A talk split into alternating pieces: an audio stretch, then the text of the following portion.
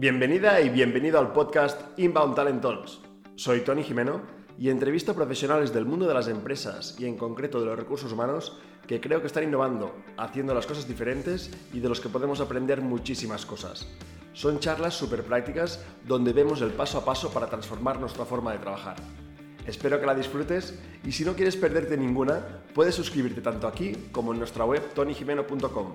¡Empezamos! Hoy estamos hablando de HR Marketing y tenemos con nosotros a David Garrote, que me hace muchísima ilusión eh, poderlo presentar. David, si quieres saludar.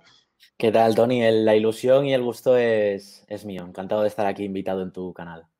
Genial. Pues gracias también por, por tu generosidad de querer asistir. Y hoy, como os decía, hablamos del tema que más pasión siento, que es el, es el marketing, es el marketing aplicado a las personas, aplicado al HR, aplicado también al reclutamiento, a la atracción de talento, pero todos los procesos de, de HR. Y también, pues, como no, para hablar del tema quería invitar a David, que tenía muchas ganas también de conocerlo, porque la verdad es que no nos conocíamos en persona, pero mira, ha sido la excusa porque teníamos varias personas que tenéis que conocer a David, que, que os entenderéis. Y el otro día hablamos, estuvimos hablando casi más de una hora, nos dijimos, bueno, igual que lo, que lo dejemos para hablar en, en el chat de hoy. Entonces, es chulo porque yo vengo del mundo del marketing digital y del inbound marketing y, entré al mundo de, los recursos humanos, pues cuando estaba primero en el Talent, después en Talent Club. Y David ha hecho el, camino al revés. Viene de, del puramente HR eh, y ha ido descubriendo el marketing hasta ahora ser uno de los pioneros, diría, en HR marketing y en aplicarlo y también en temas de atracción de talento y, y employer branding. Para presentarlo muy rápido, David es uno de los fundadores de HR After Work, que es una comunidad de recursos humanos, eh, pues que ellos se llaman alternativa. Yo lo digo, pues gente de recursos humanos que no quiere bullshit y quiere las cosas que se expliquen claras y que sean activas. Entonces, para mí eso resuena muchísimo porque es un poquito también mi propósito con estas conversaciones. Y luego también es el echar marketing en Lidl, que también creo que están haciendo un, un súper trabajo y hoy pues nos pueda compartir también todas sus experiencias. Entonces, nada, David, yo empezaría, si te parece, diciendo qué es el HR marketing y por qué las empresas deberían implementarlo. Pues, ¿qué es el HR marketing?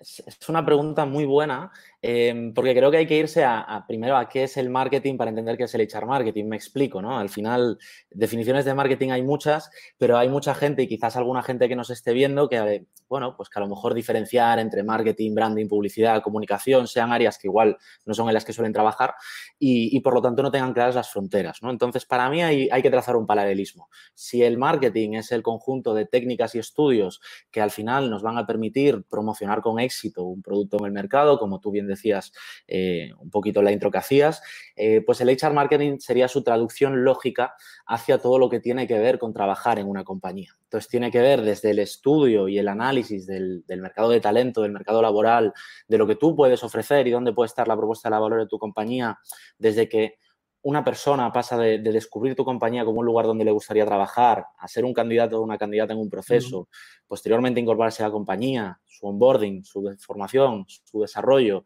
el engagement que se genera y finalmente, en, algunas ocasiones, pues eh, abandonar la compañía, ya sea por, un proyecto superior o por el motivo que fuese, em, pues esa sería la traducción de que es el HR marketing, es el conjunto de estudios y técnicas que nos permiten mejorar todos los indicadores que afectan a ese proceso, aplicando fundamentalmente eh, técnicas que provienen del universo del marketing. Eso sería un poco el marco en el que yo lo, lo envolvería, pero luego subdisciplinas muchísimas.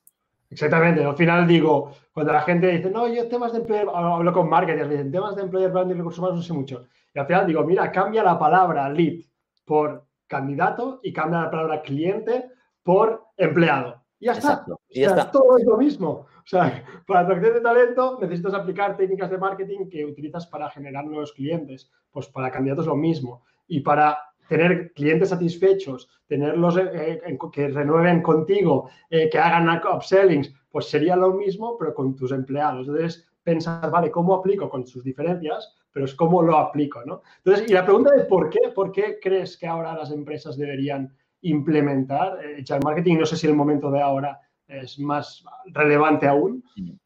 Mira, yo creo que esto se explica eh, viene de la mano de la gran transformación o la gran revolución que ha vivido marketing en general en los últimos años, principalmente por el ecosistema digital, ¿no?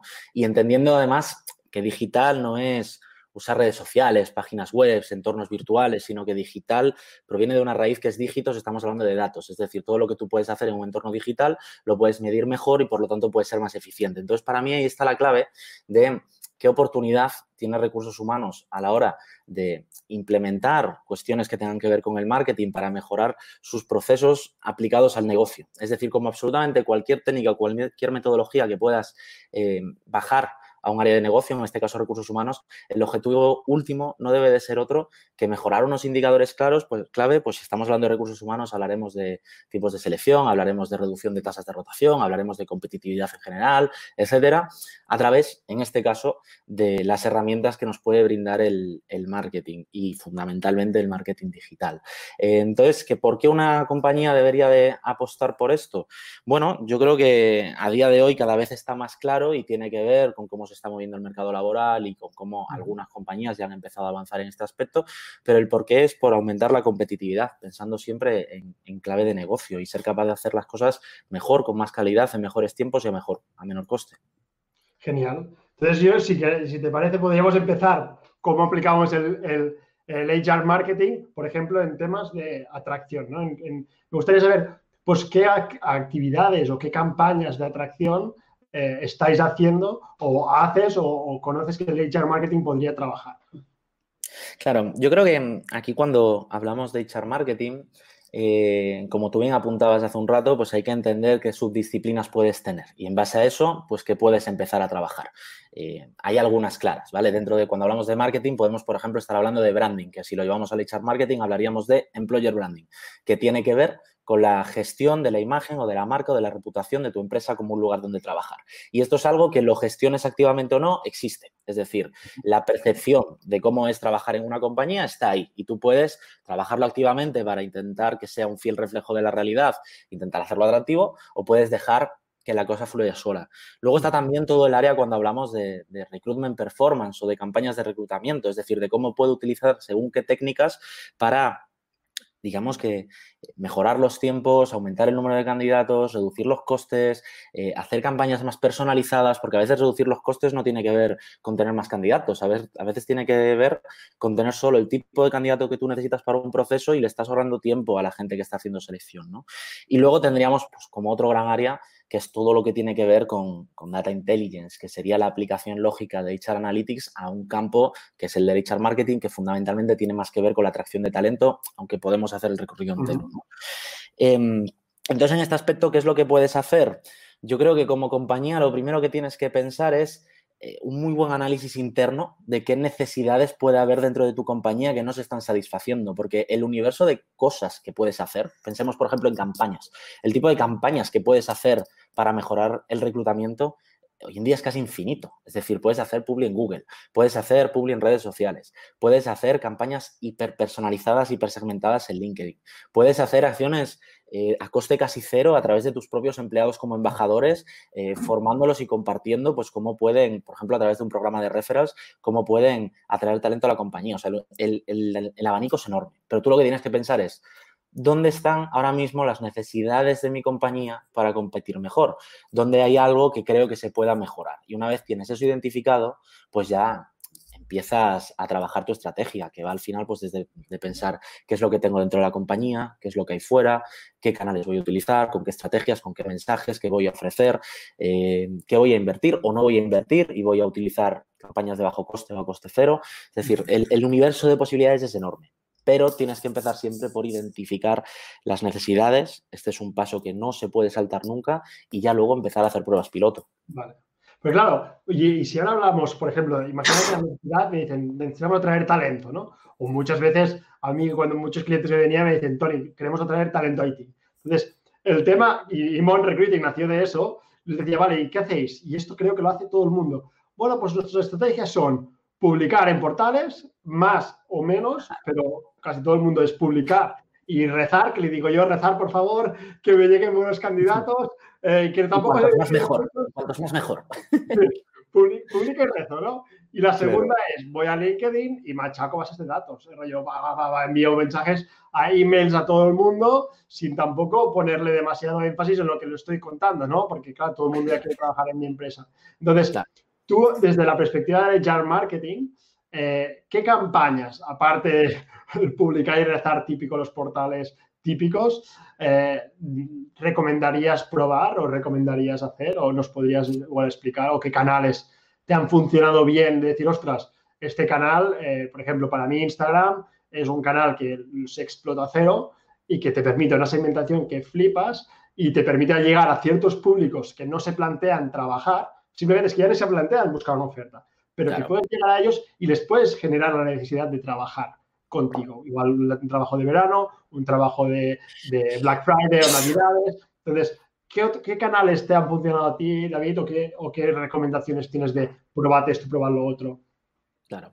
Mira, aquí conectando justo con donde lo dejaba antes, ¿no? Que hablábamos de esa identificación de necesidades. Entonces podemos poner diferentes ejemplos de empresas, porque no tendrán nada que ver los canales que utilicemos si somos, por ejemplo, una pequeña, eh, una pequeña consultora tecnológica que busque desarrolladores, por ejemplo, Javas, eh, o si somos una, empresa de retail moda que necesitemos, como apuntabas ahora, ¿no? Que dices, ostras, viene el Black Friday, el Black Friday y necesito contratar a un montón de gente pues para hacer la temporada, ¿no? O una temporada de verano o lo que sea, o las navidades con las rebajas. Entonces, eso sería otro escenario completamente diferente. O nos podemos encontrar con una compañía muy pequeña, por ejemplo, una compañía familiar, eh, que tampoco puede invertir grandes recursos porque a lo mejor si tú no sabes, no tienes ese conocimiento dentro, tampoco lo vas a poder externalizar, quizás no lo tengas dentro, aunque lo tengas dentro igual no puedes invertir, o sea, las realidades pueden ser muy parejas. Entonces, imaginemos ¿no? que hacemos un análisis en nuestra compañía y que nuestra compañía tiene un poco de todo esto, para poder poner todos los ejemplos a la vez, ¿no? Necesitamos un poco de todo.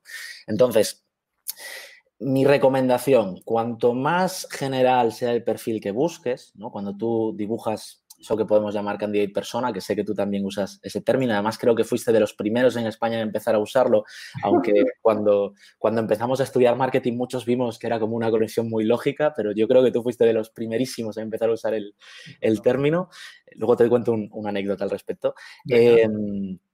Pues, cuando dibujamos nuestros candidate persona, que serían esos dibujos semificticios de qué es lo que yo necesito atraer a mi compañía, a qué se parece lo que yo estoy buscando y que lo ideal además es buscar qué tengo ya dentro para, ver qué es lo que me está funcionando dentro y en base de eso hago un retrato semificticio para entender qué busco fuera, ¿no? Ese sería un primer paso. Y dentro de eso, pues pensemos dónde puedo encontrar de manera relativamente sencilla, porque claro, si estoy buscando un pedazo de director general, sencillo no va a ser nunca. O sea, eh, aplicando términos de, técnicas de marketing, tú puedes hacer magia, pero no milagros. Entonces, eso también, claro, es algo que tienes que tener claro, de, que por, porque lances una campaña no quiere decir que vayas a arreglar lo que llevaba dos años siendo algo muy complicado, ¿no? Pero bueno, puedes ir mejorando. Y una vez tenemos estos candidate persona, imaginemos, ¿no? Pues eh, tenemos el candidate persona del desarrollador IT y dices, ¿dónde lo puedo encontrar? Y dices, el LinkedIn va a ser súper complicado porque probablemente no tenga cuenta o si tiene cuenta entrará súper poco a menudo porque es un mercado en el cual eh, hay menos personas circulando en el mercado de lo que las, empresas necesitan y por lo tanto... Em, digamos que la gente no tiene necesidad de estar buscando trabajo, ¿vale? Y, pueden cambiar cuando quieran, entonces probablemente LinkedIn me van a ignorar. Eh, en un canal muy generalista como sería Instagram, que como tú bien apuntabas, yo creo que es un canal con un potencial enorme para hacer campañas, me va a ser muy complicado segmentar justo a eso, porque la gente cuando tú te registras en Instagram no pones, eh, normalmente va con la cuenta de Facebook donde puedes poner más o menos información, pero la gente no suele actualizar sus estudios o su o su actividad profesional en Facebook, hay de todo, pero no es lo normal, porque normalmente ahí estás pues, para compartir tus recetas, tus viajes y ver las fotos de la familia que vive en la otra parte de España, ¿no? Entonces sería un canal relativamente complicado. Entonces tú tienes que pensar e intentar empatizar con dónde podría encontrarme esta persona que, que quiero contratar y empezar a probar con test pequeñitos a ver qué pasa. Pongamos un ejemplo. Estamos buscando desarrolladores pues a lo mejor podemos irnos a Google AdWords, a la, consola para hacer publicidad de pago en Google y decidir ver qué pasa si pujo por, por, palabras clave como mejores empresas para trabajar como desarrollador en Lisboa, por ejemplo. que si, estás en Lisboa, tu sede. Y dices, a ver qué pasa, quizás me, me, funcione, porque esta persona que no voy a ser capaz de encontrarla en una red social de las que son masivas y que LinkedIn me va a ignorar, a lo mejor un día se despierta por la mañana con la curiosidad de mm, descubrir cuáles son las buenas empresas para trabajar. Y si lo atacamos a través de Google, estaremos ahí bien posicionaditos arriba como anuncio para que nos encuentre rápido. Los IT en general son un colectivo complicado. O sea, si de verdad tienes una empresa IT, pues al final aquí tienes que hacer un esfuerzo muy grande y machacar todos los canales que puedas, porque es el, como decía antes, el escenario más complicado. Pero vamos a otro, Vamos a otro escenario más fácil. Poníamos antes el ejemplo de retail moda, ¿no? Y pensemos, pues eso, vienen las rebajas en, en, retail moda y vamos a necesitar reforzarnos con más gente. Y aquí digamos que el perfil ya es un poquito más general. Para empezar, porque hay más gente que tiene experiencia laboral o que ha trabajado en todo lo que tiene que ver con retail en un momento u otro. Quiero decir, estamos en un mercado donde hay, hay más gente y para seguir, porque bueno, depende de cuál sea la política de tu compañía, a lo mejor con la formación interna inicial estás ya solucionando ese gap de conocimiento que pueda haber y tú realmente lo que necesitas es tener volumen de candidaturas porque vas a evaluar temas competenciales. Entonces aquí puede tener todo el sentido del mundo lanzar una campañita en Instagram, por ejemplo, o en Facebook. Eh, para intentar llegar a toda esa gente que, como bien apuntabas tú hace un momento, no está buscando ahora mismo eh, empleo, porque si está buscando empleo ya te va a encontrar en otros sitios. Si has publicado tus ofertas eh, y te quiere valorar, ya te va a encontrar. Otra cosa es que luego tengamos que ver cómo tenemos en esos portales de empleo las ofertas publicadas, etcétera y tal. Capítulo aparte. Esto es la parte que quería entrar ahora yo. Claro. Pero, pero para algo así, donde necesitamos hacer impactos masivos, pues puede tener todo el sentido del mundo utilizar una red social y a coste por lead, o lo que vendría siendo, ¿no? Coste por, por potencial candidato, eh, ir siempre haciendo pruebas y decir, ¿cuánto me está costando? Pues esta oferta que tenía publicada en InfoJobs eh, o en cualquier otro portal de, empleo que, utilicemos, eh, ¿cuánto me, cuesta tener esto publicado? ¿Cuánto tiempo tardan en llegarme los candidatos? ¿Cuánto tiempo invierto en entrevistas, etcétera y tal? Y luego, pues, compararlo con qué pasa cuando lo hago en un canal social y dices, a lo mejor me estoy gastando un poquito más de dinero, pero en dos días tengo toda la base de candidatos que necesito. O a lo mejor haciendo las cuentas con las horas que le voy a invertir, estoy ahorrando dinero, aunque haya hecho una inversión inicial. Lo importante es siempre medirlo y siempre tener la foto y no tener miedo a decir, esto me ha salido más caro o me ha salido más barato, tengo retorno o no tengo retorno, porque son aprendizajes que vas haciendo, ¿no? Y canales, como decía, multitud, pero lo importante es escoger bien el canal, em, ajustar bien el presupuesto, entender cuál es la masa crítica a la que necesito llegar y en qué volumen, porque de nada nos sirve eh, llegar a 20 millones de personas desembolsando una gran cantidad si vamos a cubrir toda España y resulta que yo quiero pues eh, llenar una zapatería con tres o cuatro personas en Albacete. Entonces, digamos que ajustar muy bien y ir haciendo ensayo-error, siempre ensayo-error, ¿no? Eh, mucha, mucha prueba pequeña. Y luego, si nos fuéramos, por ejemplo, por poner ya un, tercer ejemplo, a un perfil hiper especializado, pero que a diferencia de los IT, tenemos la sospecha que puede estar en LinkedIn, porque LinkedIn al final tiene 10,5 millones de usuarios solo en España. Entonces, al final, ahí el que más y el que menos está, pues LinkedIn es otra fuente que también te ofrece herramientas de segmentación súper interesantes para automatizar campañas. Más caro, es verdad, pero porque estás pudiendo segmentar con una información que no te ofrece nada más, porque LinkedIn sí que tenemos toda nuestra información laboral. Entonces ahí, si nos vamos a fuentes ya más caras, como podría ser un LinkedIn, lo que tenemos es que tener muy claro que el segmento tiene que ser milimétrico, porque aquí tenemos que ir eh, al detalle, ¿no? Entonces, eso sería un poco, digamos que opciones que tú tienes a la hora de desplegar campañas, que sería una, parte de lo que se puede dedicar el entorno de, del HR marketing. Y también para complementarte, o sea, cosas que también creo, si ya tienes algo de base de datos, esto para empresas que ya llevan un tiempo reclutando, también puedes hacer audiencias lookalike, que se llama, tú haces filtros en tu base de datos, te descargas esa base de datos, la puedes subir a Facebook y dices, Facebook, búscame gente como esta, que son gente que, ya sabes que te encaja, que ha pasado el primer filtro, y le dices, ah, pero de la ciudad de Madrid y que tenga de esta data a esta edad, y bueno, muestran este anuncio. Entonces, ostras, ya Facebook, aunque no tenga toda la información, ya te muestra o puedes poner, ostras, pues que le haya puesto igual like a GitHub o que le haya puesto like en, en, en ciertos sitios. Y para perfiles IT, para mí hay una técnica de marketing que se llama account-based marketing, que ahora también estoy trabajando en la formación de account-based recruiting, que sería es cómo aplicas esta técnica y al final es, en lugar de centrarte para un candidato, es para, para los candidatos doy una oferta genérica, es decir, no, para candidatos de este tipo, qué información le tengo que enviar para que sea muy relevante para él, ¿no? Claro. Esto es, al final, con el Y, también otras de las preguntas que siempre recibo en las formaciones me dicen, Tony, pero ¿cómo hago mi cambio de personas si no tengo nadie en el equipo de ese perfil? Pues yo lo que digo es, pues mira, busca en LinkedIn gente que te encajaría con ese perfil, pero contáctalo con la intención o le dices, mira, no es para ficharte, simplemente te quiero conocer, quiero hablar 10 minutos contigo para entender qué valoras un empleo, qué valoras un trabajo, qué es lo que más te motiva para elegir un proyecto, porque esa información es la que te va a servir para cuando luego publiques una oferta o luego hagas un anuncio o luego escribas un mensaje en LinkedIn para decir, ostras, tengo que poner énfasis en el proyecto. La gente aquí, ostras, quiere saber el proyecto, quiere saber la tecnología, quiere saber cómo es el equipo y sus dinámicas. Céntrate en explicarle eso. No le envíes con una oferta. Eh, Entonces, es cambiar un poquito el, como decías tú, el, mindset, Más, y luego hablaremos de, ejemplos de cosas que se pueden hacer ya ahora. Entonces, yo la, duda que me surge, David, es, vale, todo lo que me explicas de Facebook Ads, todo esto es muy, muy, muy marketero.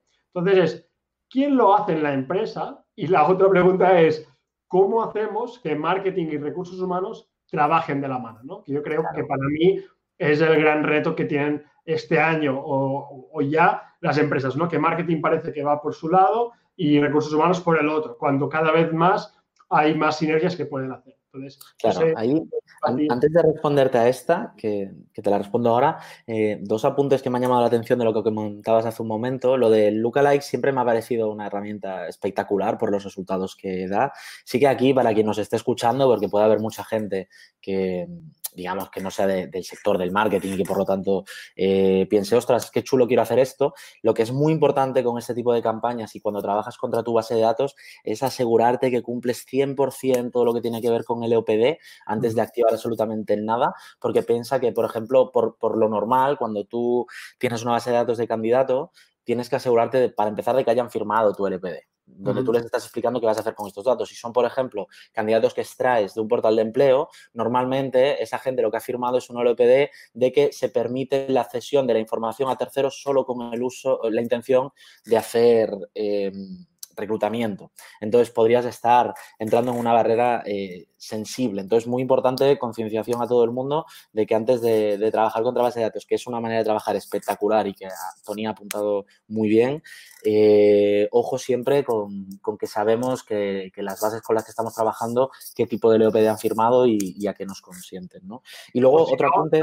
Si me si no sería haz email marketing a tu propia base de datos, que es tuya, y que no la tienes que poner en ningún sitio. A veces nos olvidamos de que lo primero que deberíamos hacer es no voy a publicar la oferta, voy a mi base voy a buscar en lo que ya tengo, exacto. Escribo, envío el mensaje, les puedo decir, ¿te encaja o conoces a alguien que le podría encajar? Ostras, esa persona ya había demostrado interés en trabajar en tu empresa. O igual conoce a alguien que le podría. Entonces, es gratis y lo puedes utilizar. Es gente que te conoce y los tienes allí que en un minuto pueden empezar a inscribirse a tus ofertas. Y eso eh, también con mi experiencia cuando estaba tan en Y es como, tío, pero ¿cómo lo puedes utilizar tu propia base de datos? Bueno, te dejo seguir. Eh, no, no, faltaría más. Y si lo chulo de estos streamings es precisamente el diálogo. O sea, para, para otra cosa haríamos otro formato. O sea, la gracia es esta.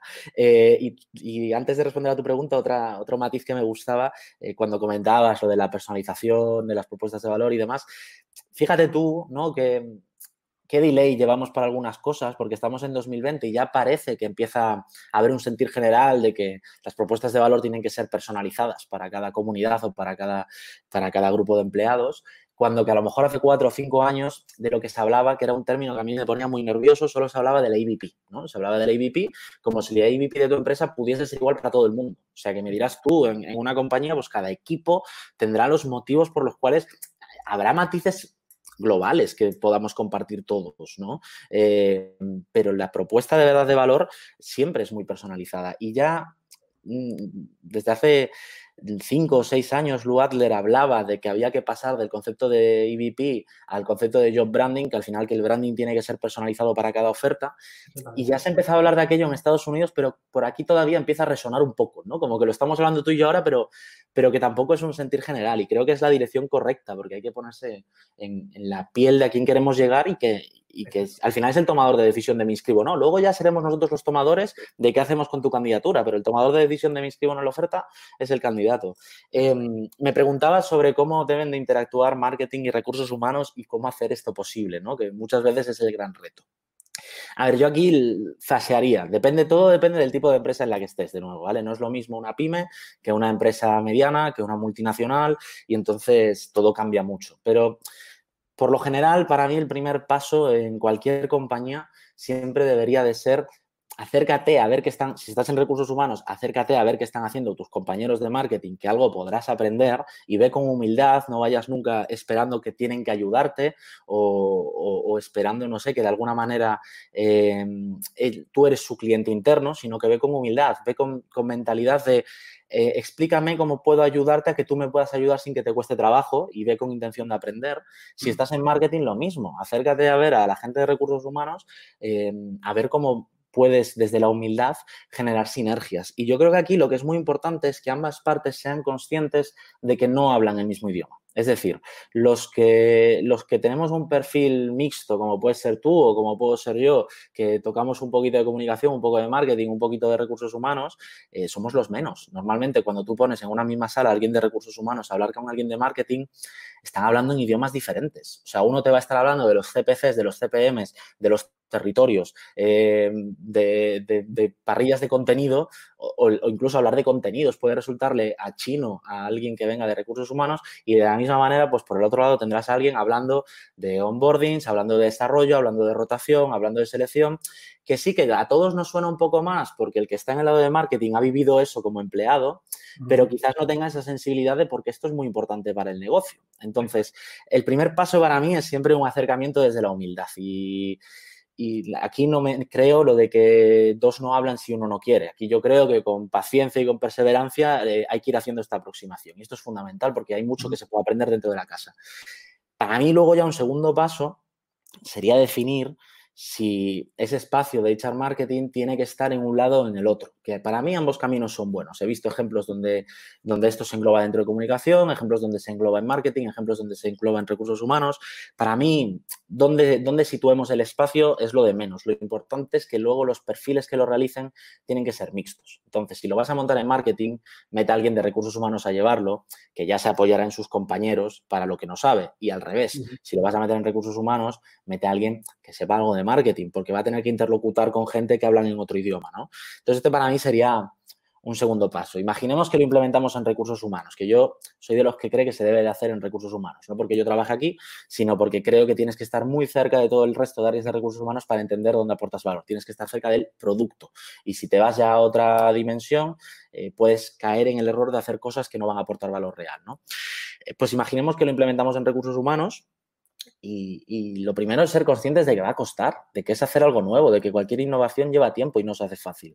Y que tienes que hacer mucho test A-B, mucha prueba, mucho ir haciendo pilotitos muy controlados para ver hasta que llegues a un business case que digas, esto que estoy haciendo tiene retorno. Y ahí ya puedes empezar a pensar en escalar, porque ya no eres un gasto, eres una inversión. Y una vez estás en ese punto, y esto ya es consejo personal, yo creo que luego el equipo hay que seguir reforzándolo con perfiles que sean polivalentes. O sea, ya estás cerca del producto, ya estás cerca de recursos humanos. Pues prueba a introducir perfiles de marketing, aunque a lo mejor tú no lo seas. Prueba a introducir perfiles de data. ¿Por qué no meter a alguien que venga de matemáticas o de ingeniería?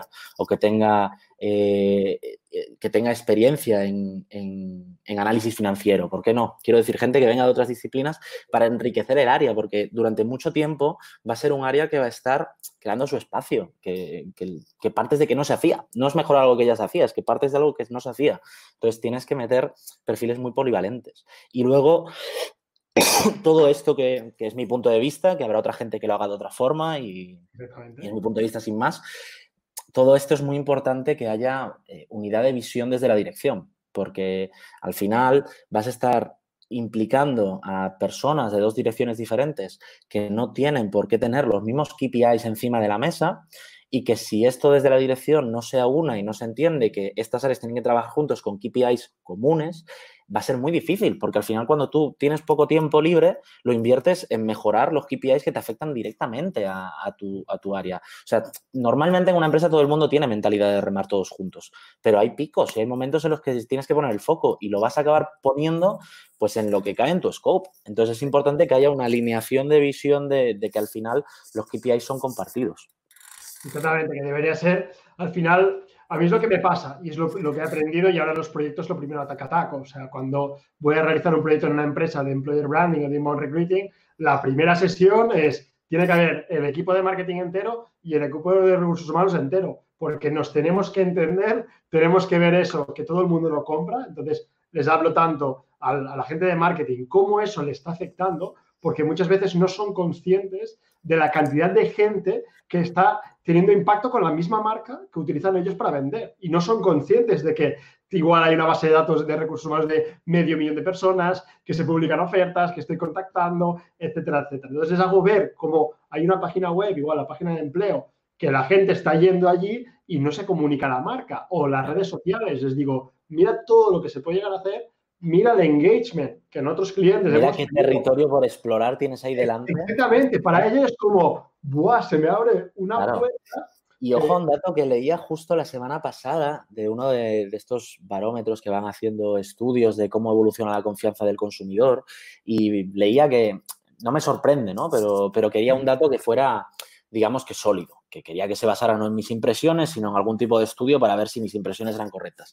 Pero me sorprendió que en los últimos 20 años aproximadamente la confianza del consumidor en la publicidad se ha reducido en más de un 25%, que está en torno a un 23%, es decir, que solo el 23% de la audiencia siente que la publicidad que le está llegando es creíble, que esto es muy fuerte. O sea, es que ha, ha reducido a lo bestia. Y sin embargo, el mismo estudio, y no era un estudio de una consultora de recursos humanos o algo así, por lo tanto, me pareció que, podía tener coherencia, claro, porque esto es un clásico, ¿no?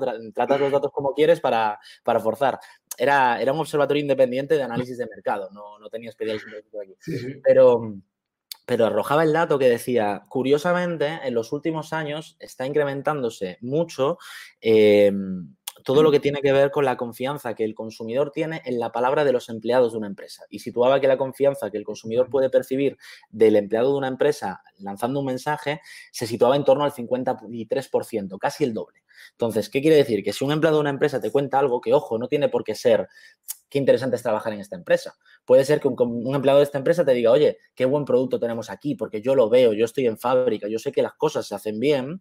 Eh, tiene casi el doble de credibilidad a hacerlo a través de una publicidad convencional. Me parece súper lógico y era como la impresión que yo tenía, pero me ha gustado verlo como contrastado en un estudio porque para mí esto es una palanca muy útil para cualquier persona que nos esté escuchando, que no sepa cómo empezar a desbloquear esto, decir, oye, pero es que claro, igual que tú esperas que marketing te ceda espacios, y esto conecta con lo que decías tú, igual que esperas que marketing te ceda espacios para que tú puedas hacer cosas de HR marketing, de employer branding, de lo que sea, también tienes que pensar qué aportas tú, o sea, qué puede aportar recursos humanos al final a la imagen de la compañía en general y al negocio. Y dices, ya no es solo que traigamos las mejores personas lo más rápido posible para poder vender más, es que es decir, es que podemos aportar solidez y credibilidad a la marca de la compañía, que eso te va a hacer vender más.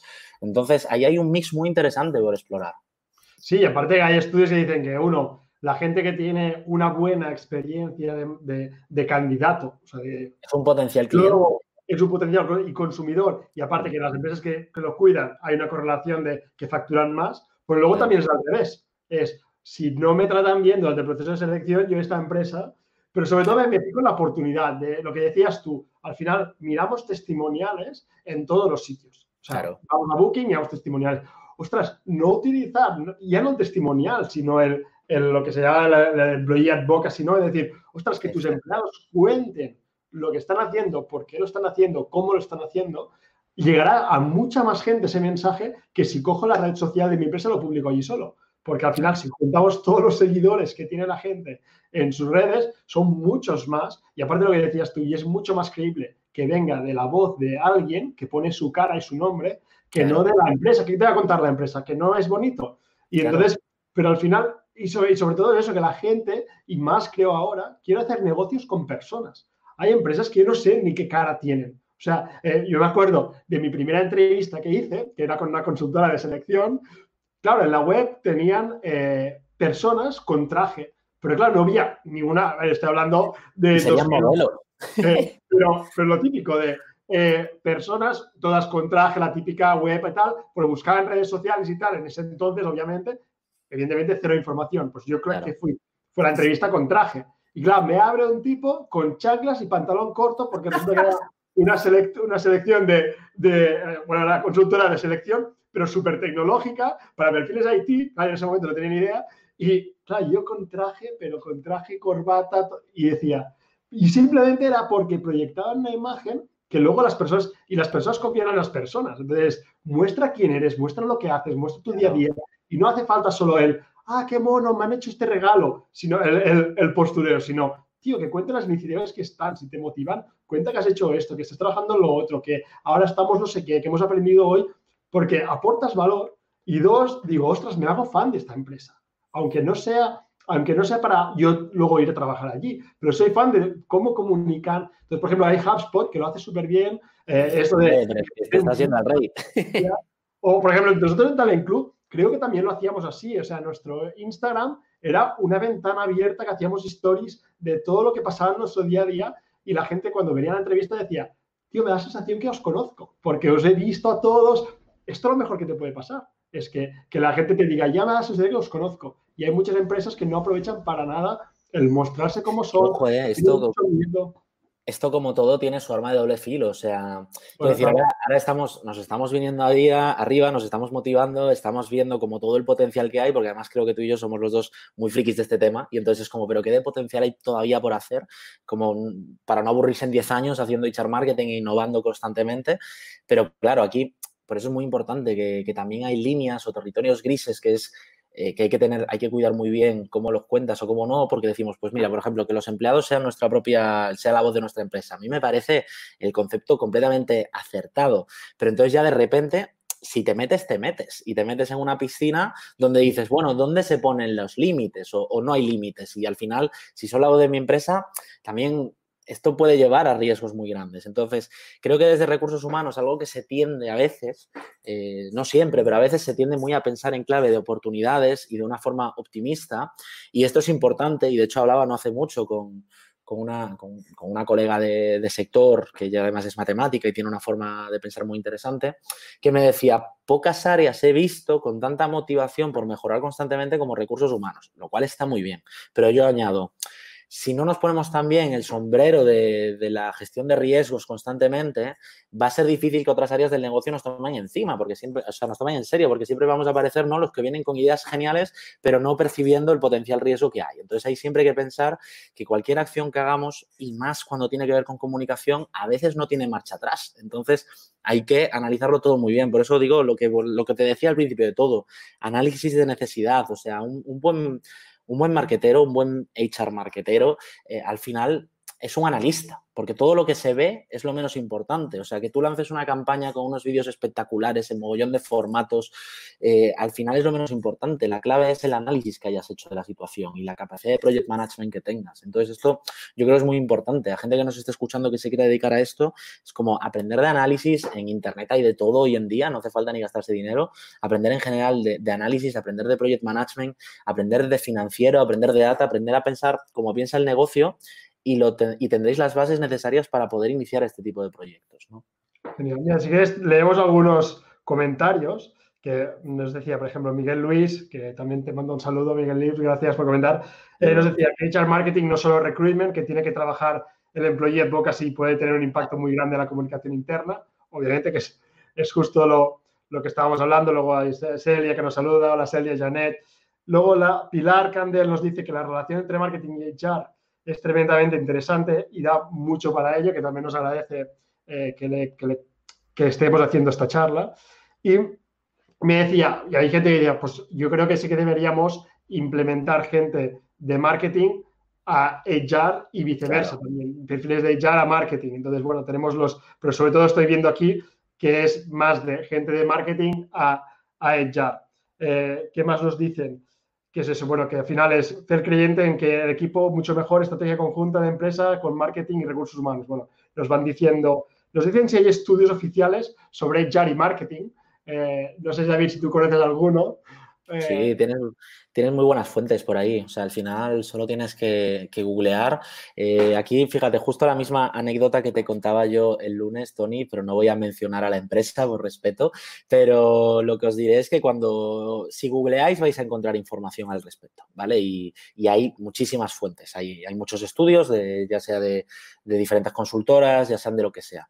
Eh, pensad siempre, cualquier estudio que os bajéis, que tenéis que pensar cuál es la fuente para interpretar en consecuencia los datos. Es decir, si una consultora te quiere vender según qué servicio, pues probablemente la información que vaya a trabajar, aunque sea fiable, le va a dar un toquecito que te empuje a la compra. Entonces, cualquier estudio al respecto, y hay que leerlos cuantos más mejor, hay que ponerse las gafas de lector prudente y siempre hacer también la, traducción geográfica. Es decir, si esto se ha hecho, si te estás leyendo un estudio que viene de Estados Unidos que tiene una realidad que no tiene nada que ver con la europea y menos aún con la española, tienes que pensar, ¿y de aquí qué puedo rascar para mi mercado? Porque muchas veces, muchas veces nada, ¿no? Eh, yo, precisamente comentaba con Tony el lunes de, algún ejemplo de estos, de los que dices, mira, estaba leyendo un estudio de esto que me estaba sacando esta conclusión y dices, bueno, pero ¿cuál era la fuente? O sea, ¿en qué base, te, en qué base muestral te has basado? ¿Con qué gente? ¿no?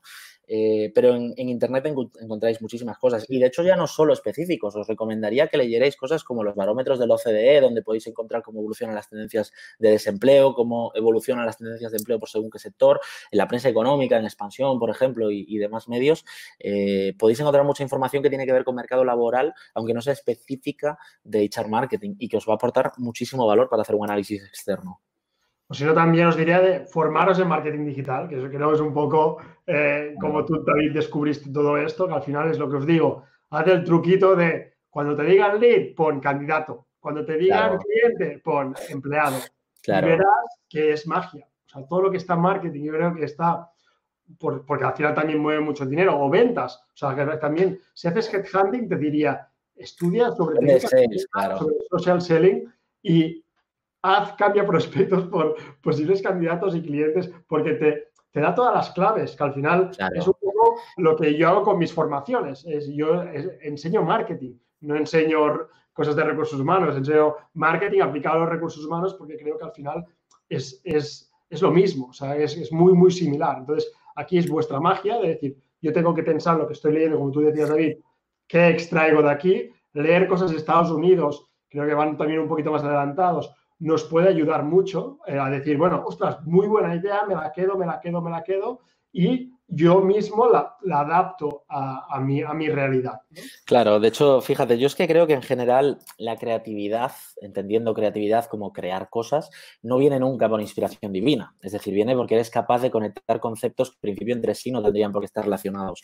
Creo que esto, cuando hablamos de HR marketing, que es el tema que nos gusta a ti y a mí, es muy lógico. Es como, bueno, pues si sabes de marketing, aprende de HR y si sabes de HR, aprende de marketing y lo que te salga en medio, vas haciendo tú mismo las traducciones. Te contaba el lunes que que yo hace pues como dos o tres años cuando estaba eh, empezando a coger fuerza en este tema del HR marketing, como no encontraba nada de formación puramente de esto, pues dije, bueno, pues me hago un posgrado de marketing digital y voy traduciendo sobre la marcha, que fue el, camino que hice yo. Pero creo que esto sucede en general para cualquier espacio. Es decir, si quieres aprender de HR Analytics, que es otra cosa completamente diferente, tendrás que estudiar Data Science. No, no te vayas a estudiar HR Analytics, que está bien que leas de HR Analytics, pero te va a faltar siempre el sustento. O si quieres eh, aprender de cómo alinear recursos humanos con el negocio, vete a aprender de ventas y de finanzas, que al final es de lo que va el negocio. No puedes, no puedes alinear recursos humanos con el negocio aprendiendo de recursos humanos. Eso ya sabes, ya eres especialista. Tendrás que aprender de otros campos.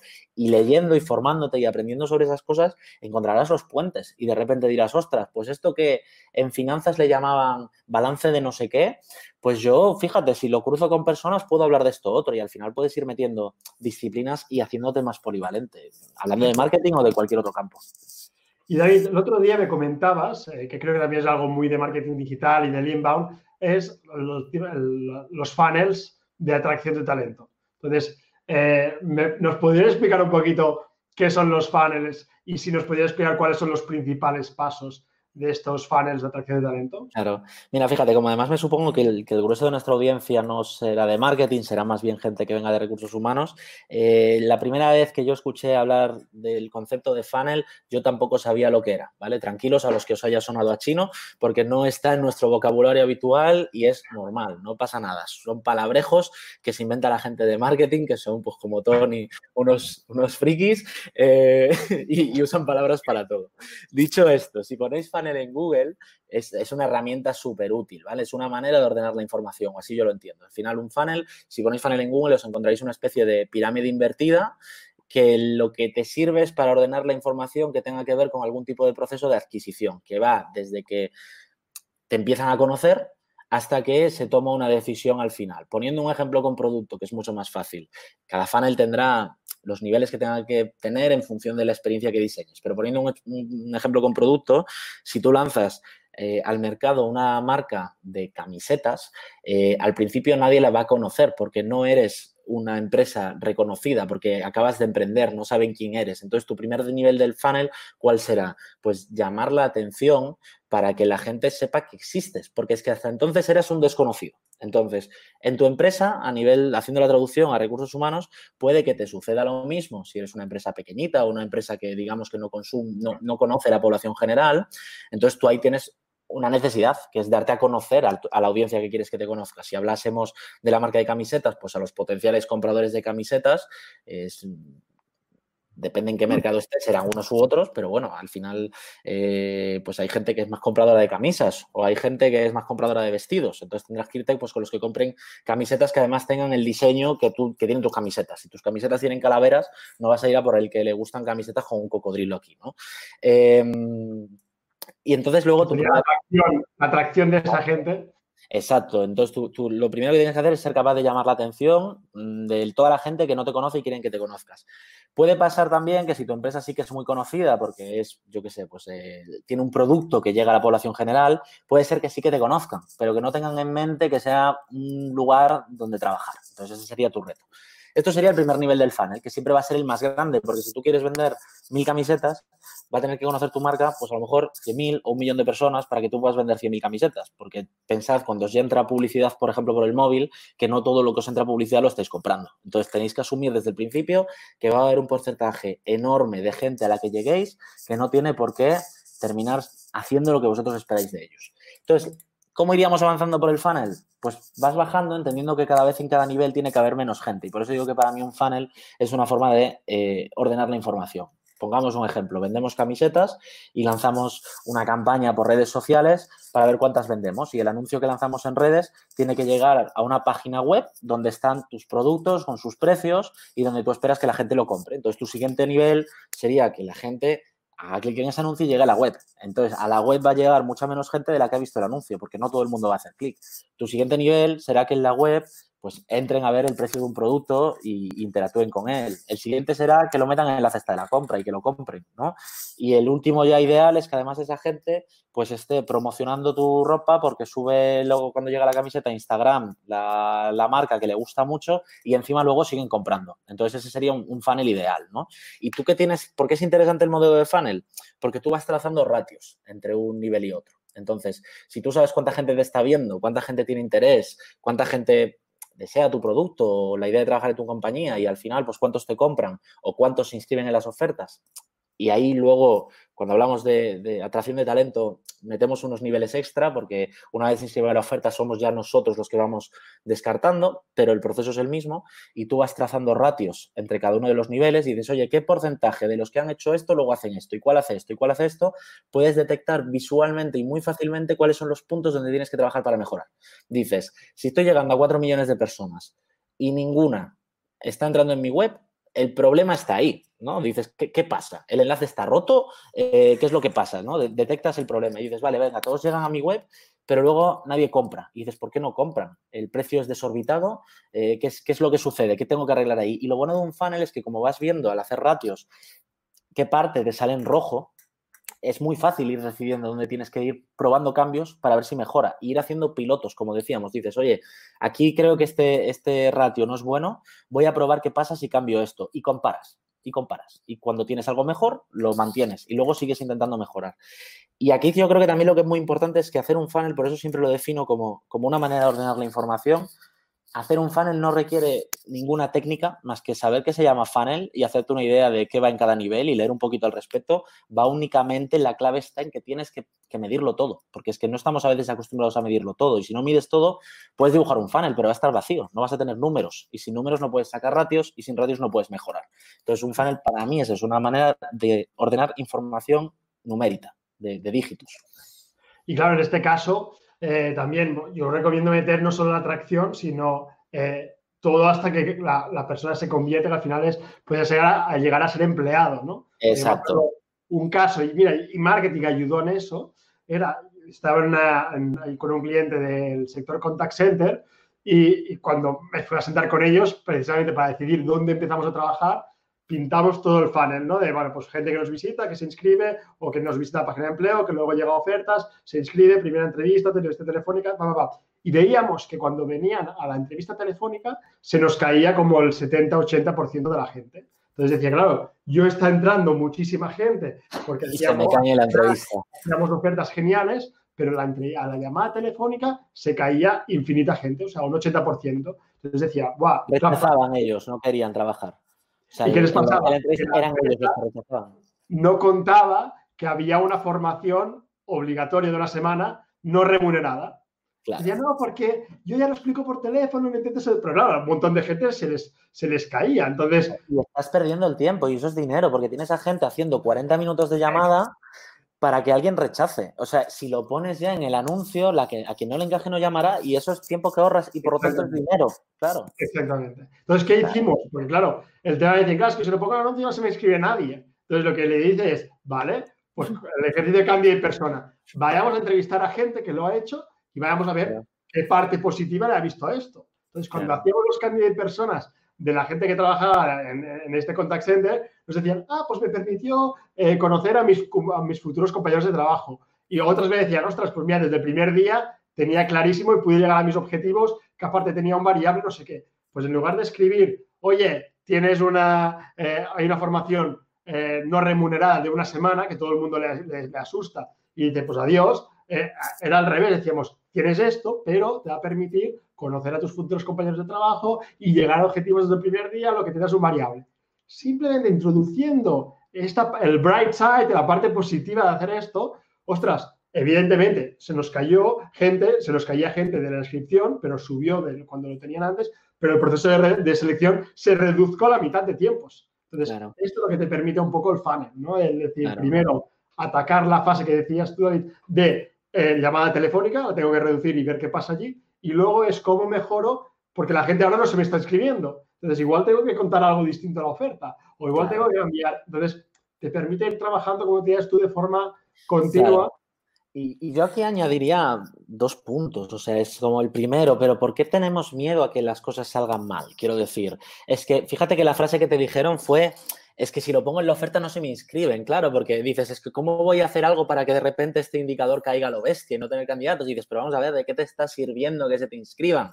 Si, si, si estás perdiendo el tiempo, es un coste de dinero, te sirve para poder justificar pues que tú estás trabajando. Dices, claro, es que si no puedo hacer llamadas no estoy trabajando. Entonces, pero, pero es que es absurdo porque es, una pérdida de, dinero en ese aspecto y es lo que tienes que pensar todo el tiempo, en decir cómo ser más eficiente, cómo tener un, oye, si, si en vez de ser 200 son tres inscritos, pero es que si fueran 200 solo tres se van a acabar quedando, dices, pues mejor céntrate en esos tres porque ya vas a tener claro también cuáles son tus expectativas. Otra cosa es lo que dices tú, ¿no? Que puedas maquillar las cosas, que le puedas dar otro tono, siempre siendo muy cauto porque al final se trata de no caer nunca en la overpromise, ¿no? Y, manteniendo ese equilibrio y de que al final, pues lo que te estoy ofreciendo es lo que luego va a haber y contarlo bien. Pero de todas formas, tienes que asumir desde el principio que hay un porcentaje enorme de gente que no quiere trabajar contigo. Entonces, esa gente lo mejor es que se salga cuanto antes mejor para que no inviertes recursos, porque tú lo que tienes que buscar es el match entre lo que a mí me encaja a quien yo le encajo. Y no tengo que intentar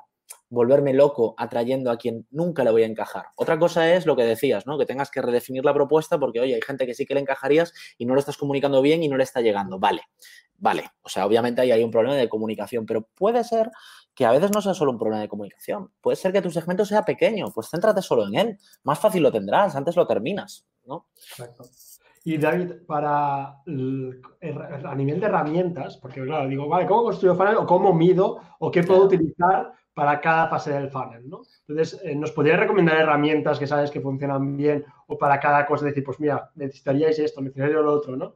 Claro, yo iría de menos a más, ¿vale? O sea, es que soy muy fan, hoy, hoy creo que lo he dicho ya cuatro veces, pero soy muy fan de la importancia de hacer pilotos y pilotos controlados con, con el proyecto mínimo viable. Es decir, obviamente hablabas tú antes, por ejemplo, ¿no? de hacer email marketing.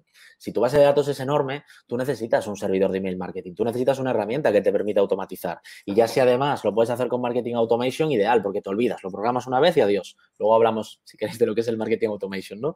Pero, pero claro, cuando estás haciendo una prueba piloto y no tienes garantía de que eso vaya a funcionar, pues es que a lo mejor no es el momento de meterse en una compra de una tecnología que va a suponer un coste, unas licencias y que no lo tienes ni montado, ni un caso de éxito. Entonces, a lo mejor tus primeras pruebas tienen que ser, oye, pues voy a probar a ver qué pasa si voy mandando grupos controlados de emails para, ver cuántos de estos serían potenciales candidatos. Y en cuanto tengo un business case que dice, vale, esto tendría retorno, pues ya lo escalas. Y ahí de nuevo te vas primero a una herramienta más sencillita, que a poder ser, pues tenga versiones para ir incrementando y, vas aumentando, ¿no?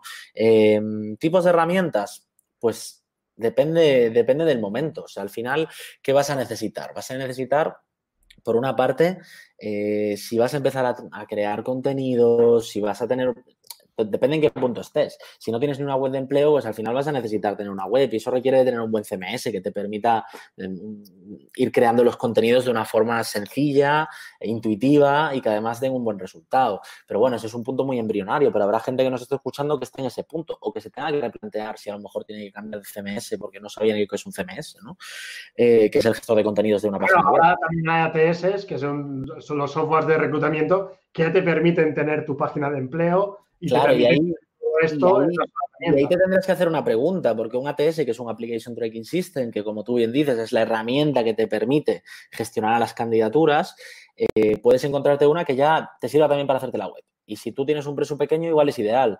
Pero a lo mejor eres una empresa muy grande y dices, no, pero es que yo mi web la tengo que hacer siguiendo unos patrones corporativos muy concretos. Entonces, lo que tendrás que buscar entonces es un, ATS, una herramienta que te permita conectar a través de unas cosas que se llaman APIs, que es como una especie de túnel en, Internet que permite conectar datos de dos plataformas, que lo puedes hacer lo más automático posible y luego irás necesitando más cosas. A medida que vayas haciendo campañas, todos los dashboards que tú tenías eh, en PowerPoints, ¿no? que al principio te servía, o actualizando un Excel, de repente vas a tener una cantidad de información que gestionar que va a ser imposible hacerlo de forma manual o que vas a tener que empezar a incrementar personas solo para gestionar reportes.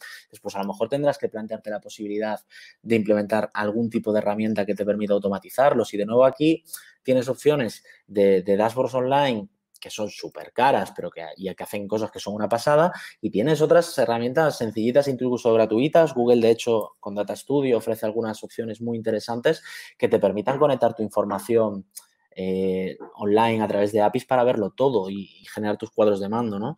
Y luego, pues claro, eh, a medida que más vayas creciendo, cada vez necesitarás más cosas. Pero aquí a nivel de hablar de herramientas, obviamente la clave es el ATS.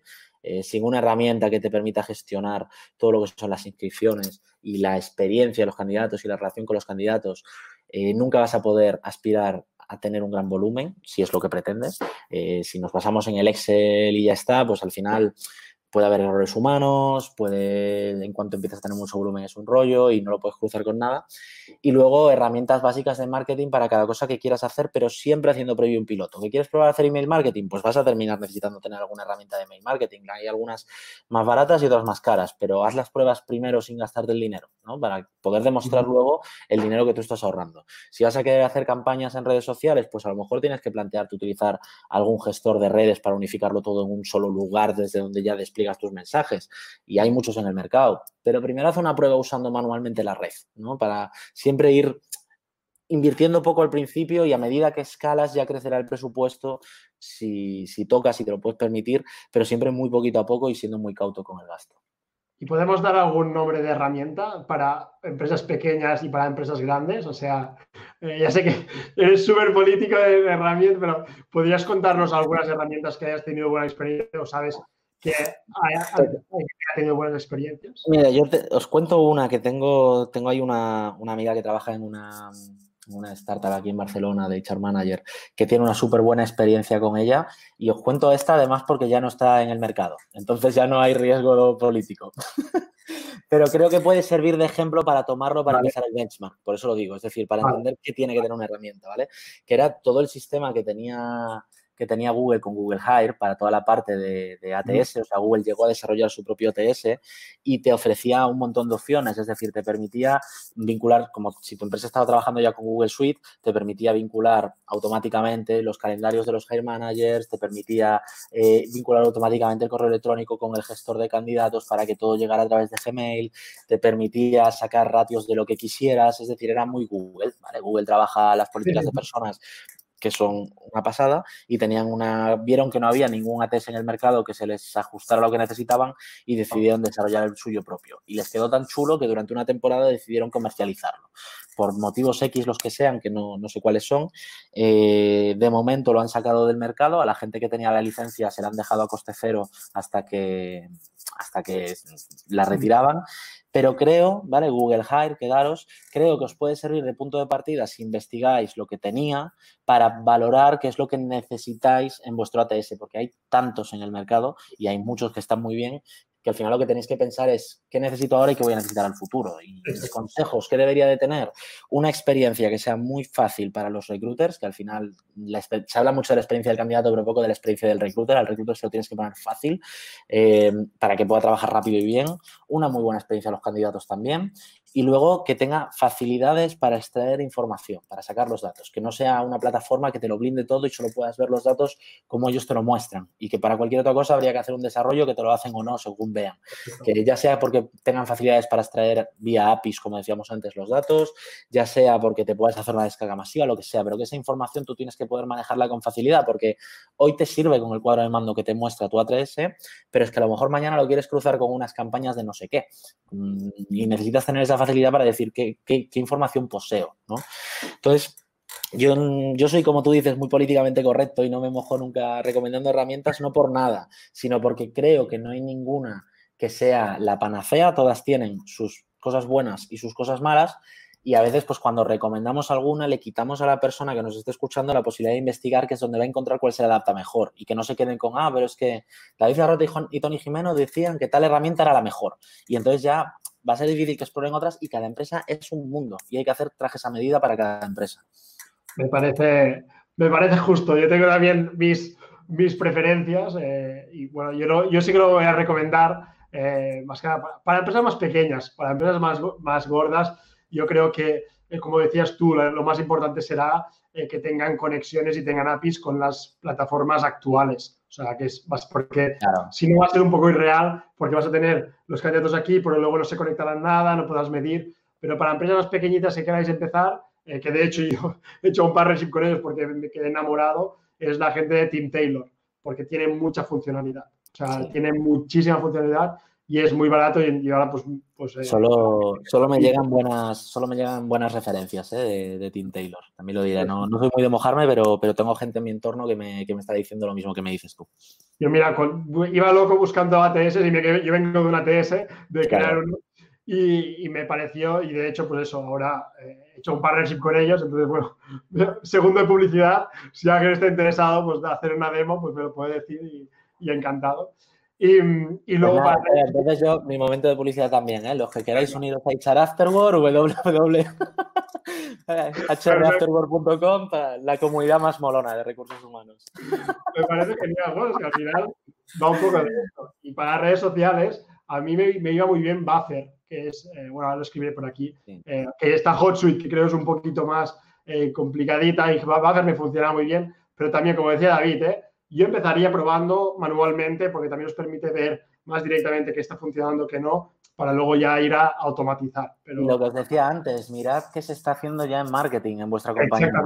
Si, ya hay una herramienta que puede no ser la mejor del mercado, la que se ajuste exactamente a lo que queréis, da igual. Si ya hay una herramienta para hacer X cosa que se os ocurre, o ya se está trabajando con una agencia que hace esto, ¿no? Yo qué sé, pienso, por ejemplo, lo típico, las activaciones, las activaciones en redes para una campaña. Y dices, oye, eh, que a lo mejor necesitas tu propia agencia, pero a lo mejor durante una muy buena temporada te puedes tirar apoyándote en la que ya se está utilizando en producto o a lo mejor tiene sentido trabajar con esa siempre eh, para optimizar costes, porque pensar todo el rato que, hay que vivir en una eterna fase piloto. O sea, yo me, tomo así el área de echar marketing por el momento porque no conozco todavía a nadie en ninguna empresa que tenga algo hiper consolidado. O sea, yo, eh, hay casos de éxito, obviamente, por ahí, pero todo el mundo que conozco, y me incluyo, siempre es como, ostras, no paramos de mejorar a pasos acrecentados. Cada mes estoy aprendiendo mucho. Entonces, coger mentalidad de vivir en el eterno piloto, y eso quiere decir control de costes y, siempre buscando eficiencia. Y creo que ahora más que nunca, porque ahora nos vamos a ver abocados a cambiar un montón, o ya nos estamos viendo abocados a cambiar un montón de cosas, entonces esa mentalidad de pruebo, miro qué tal funciona y tampoco no de fallir, porque tampoco podemos esperar a veces resultados en el primer momento. También hay que fallar. Mm, claro, hay que perder ¿no? El decir, claro. el, esperamos resultados el día uno. Yo creo que es ir pensando a ver qué ha podido, pero también un poquito, el, sobre todo en redes sociales, así, que es un poquito el persistir, porque obviamente el primer día que hagamos un post no esperemos que pase 50 millones de, de personas, pero yo creo que es ir construyendo y aportando valor eh, que nos puede funcionar. Y a nivel de datos, David, ¿cuál, eh, ¿cuáles son los indicadores principales que recomendarías medir en términos de pues, igual de atracción de talento, todo lo que hablamos de recruitment, y, y para qué nos van a servir? Claro, mira, aquí sí que me. Aquí ya, hemos obviado la parte en la que yo esquivo los espacios comerciales para no recomendar herramientas concretas y, aquí ya sí que vamos bien al, detalle. Esto es como por la tele, tío, que nadie, cuando está bebiendo una cerveza, no tiene etiqueta, ¿sabes? Pues. Bueno, al final yo creo que eh, lo importante es aportar valor, es decir, también decir, bueno, pues como. Ya lo sé, hay gente que lo promociona, pero al final es aportar valor, decir cosas que nos han, funcionado y no es nuestra opinión, evidentemente. Claro, no, completamente, completamente. Pues mira, a nivel de indicadores, lo primero, ¿vale? Fundamental, separar lo que serían indicadores estratégicos para el negocio de lo que son indicadores o KPIs puramente de control operativo. Me explico. Cuando empiezas a hacer marketing, te encuentras con que hoy en día, y sobre todo si usas eh, entornos digitales, lo puedes medir todo. Puedes medir el coste por clic, puedes medir el coste por cada mil personas que te han visto, puedes medir cuánto tiempo pasa alguien dentro de tu web, puedes medir, eh, puedes ver la demografía de la población a la que estás llegando, es decir, lo ves todo, ¿vale? Y te puedes montar súper fácilmente pues, con, un cuadro de mando de 200 indicadores. Y no lo digo como 200 por poner una metáfora, o sea, es que lo estoy diciendo de verdad. Puedes tener un cuadro de mando de 200 indicadores. Eso no se lo puedes reportar a nadie, porque todo eso son indicadores operativos, que son los que te dan las propias herramientas de marketing. Por ejemplo, hablábamos de email marketing, pues la tasa de apertura, cuánta gente está abriendo tus emails, cuánta gente no, o sea, al final, de los que lo abren, cuánta gente hace clic en el botón. Todo eso son indicadores de control. Y las propias herramientas te los van a dar y lo que tienes que hacer es pararte a entender cada indicador que te está dando una herramienta, para qué sirve y qué tienes que conseguir tú. ¿Vale? Y eso te va a dar información de decir, oye, pues es que a lo mejor, si poca gente abre mis emails, es que a lo mejor tengo que titularlos de otra forma. Y pruebas, y lo titulas de otra forma, y a lo mejor se abren más, o se abren menos. Y si se abren menos, vuelves a lo anterior mientras piensas cómo mejorarlo, ¿no? Pero esto hay que separarlo de los indicadores estratégicos para el negocio. Estamos hablando de personas. ¿Cuáles son los indicadores estratégicos para el negocio? Pues mira, pensemos en selección, por ejemplo, el tiempo de selección. El tiempo de selección es un, indicador clave. ¿Por qué? Porque lo cruzas con otro indicador que tienes que ser capaz de calcular, que es el coste de selección. Pero el tiempo de selección es uno de ellos, porque no es solo, eh, digamos, el, que el tiempo que tardes son recursos de quien está buscando una persona, que eso es coste por precio hora de la persona que está buscando una persona que estás gastando, sino que es todo el coste de oportunidad de que si tú cierras una posición en dos semanas en vez de cerrarla en un mes, ya tienes dos semanas más a alguien trabajando en lugar de las dos semanas que te sobran, ¿no? Entonces tienes que saber, tienes que controlar cuánto es el precio ahora de quién para, hacer estos cálculos. Tienes que saber y cuánto, si lo que tienes que fichar es un vendedor, pues tendrás que saber eh, cuánto le está costando al negocio un mes menos sin un vendedor, porque eso es lo que está dejando de vender, ¿no? Pero bueno, tiempo de selección sería uno, sobre el cual que tenemos que tratar de conseguir, reducirlo, ¿vale? Otro indicador que es muy habitual meter en un cuadro de mando es al final la capacidad que tú tienes de atracción. Podríamos estar hablando de los inscritos promedio por oferta. A mí me gustan más otros indicadores, como podría ser un inscritos promedio diario, porque yo creo que si se trata de hacerlo corto, cuanto más rápido mejor, tú lo que tienes que saber es cómo se mueve esa curva. Todo lo puedes pintar en una curva y al final dices, oye, si, si mi curva la haciendo mucho en el tiempo, tendré más inscritos, pero mejor si lo tengo mucho al principio y cierro pronto, cuanto más, más tenga esta forma. Y luego otro indicador clave es la calidad de la, la contratación, en este caso, el Quality of Hire, que al final, eh, ¿esto cómo se estima? Pues es hay una parte que es muy fácil de medir, que tiene que ver con la rotación, aunque no puedes explicar toda la rotación en base a la selección, porque hay más factores que influyen, ¿vale? Y hay otra que puede tener que ver con la satisfacción del manager para el cual estás contratando. Entonces, son dos, indicadores aquí con los cuales puedes sacar una tasa de quality of hire eh, que sea relativamente compensada, ¿no? La satisfacción de mi cliente interno, oye, pues si mi cliente interno me está puntuando muy bien, es que está contento con esto y luego, pues, eh, la rotación, si esa persona aguanta en el periodo de prueba, cuánto tiempo se lleva de la compañía, ya en función de la facilidad que tengas para medir, obviamente necesitas una estructura de data muy potente para hacerlo o ser una empresa muy pequeña, ya te podrías incluso meter en cómo es luego toda la vida de ese empleado de la compañía, decir, oye, pero es que mira, es que además, a ver, este luego ha promocionado, este luego ha sido un muy buen vendedor, lo que sea, pero bueno, pensemos en pequeño primero y luego ya nos cumplimos la vida y pensemos eso, pues en controlar qué pasa, al menos con la rotación temprana, intentar impactar. Pero al final tú al negocio, de lo que le tienes que hablar cuando haces HR marketing es de cuánto estás invirtiendo, no de cuánto te estás gastando. Entonces tienes que estar hablando de, oye, pues yo he invertido este dinero y a cambio he obtenido este retorno. ¿En qué se traduce? Pues que, por ejemplo, se tiene que traducir siempre en que el retorno que tienes sea más dinero que lo que tú has invertido. Si no te sale esta cuenta, tienes que seguir trabajando porque lo estás haciendo mal. ¿Y cómo calculas que, tengas ese retorno? Pues siempre en, base a los costes, en base a lo que estás ahorrando, en base a lo que estás ayudando a que se generen ventas, etcétera. Pero me quedaría con estos tres, con el coste de selección, el tiempo de selección y la, la calidad de la contratación. Y a nivel de atracción de talento me gusta mucho el medir en los candidatos que pasan a la, primera fase, de qué canales venían. Porque al final eh, nos, dejamos, a veces cegar, ostras, de este portal o de este canal me llegan muchísimos. Vale, pero ¿cuántos pasan a la primera fase? ¿no? Que a nivel de marketing también se hacía así. O sea, a mí no, yo no, me contaban los leads. O sea, yo como, cuando trabajaba en marketing y al final tú trabajas para pasarle leads al departamento de ventas. En HR marketing o en marketing cuando haces marketing de atracción, tú le quieres pasar claro. válidos. Entonces, detectar de, cuántos candidatos pasan la primera criba de, del equipo de selección, de qué canales venían. Porque esos canales te están dando una pista de que, ostras, ese canal es donde tienes que empezar a invertir más, porque no, no queremos el volumen, queremos la calidad, el ratio de calidad. Claro, yo ahí trabajo mucho con, eh, yo este ratio que trabajo mucho con él, a mí me gusta hablar de tasa de ajuste. ¿Vale? Que viene a ser exactamente lo mismo que estoy diciendo. Lo que pasa es que cuando hablas de tasa de ajuste en recursos humanos se entiende mejor, ¿vale? Que si utilizamos el, el KPI eh, más marquetero, ¿no? Y empezamos a hablar de la atribución y empezamos a hablar incluso de CTR o de lo que sea, pues eh, parte de tu cliente interno le, le, costará. Y a mí me gusta mucho hablar de tasa de ajuste. Yo digo, oye, mira, este canal tiene esta tasa de ajuste, este otro tiene esta otra, este canal te está llevando todo este tiempo para encontrar el número de candidatos que necesitas, este, aunque tenga menos candidatos, tienes suficientes, que esa es otra pregunta que tienes que hacer siempre, que lo que decíamos al principio de esta conversación, ¿cuál es la masa crítica a la que tienes que llegar? ¿Cuánto, cuánto tienes medido que necesitas para contratar 40 personas? ¿Cuántos candidatos necesitas válidos? ¿no? Eh, al final, de que pasen una precriba, porque sabes que luego la entrevista final la hará un cliente interno que nunca coge al 100%, siempre funciona de otra manera.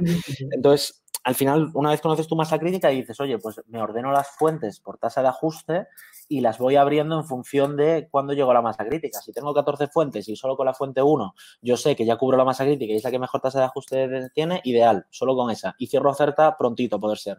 ¿Que voy a necesitar más inscritos porque son los cálculos que he echado? Pues voy añadiendo fuentes. Y voy añadiendo fuentes cada vez con menos tasa de ajuste, porque si tienes dos dedos de frente, abres primero las que funcionan mejor y te vas dejando para el final cuando dices, bueno, sé que en esta solo me sirven uno de cada 100, pero es que necesito volumen porque no, no estoy llenando y necesito meter más fuentes. Y siempre en ese orden. Y con las fuentes se puede ser muy creativo. Es que una fuente también es un cartel de empleo eh, en una universidad si tú buscas recién titulados, ¿vale? Es una fuente barata, es una fuente, eh, claro, es una fuente que, ¿qué pasa? Pues que te llamarán pocos normalmente. Pero bueno, mm, yo que sé, que al final es cuestión de ir añadiendo fuentes en base siempre a qué masa crítica necesitas, para no tener volumen de más, porque el volumen de más es trabajar en balde. Sí.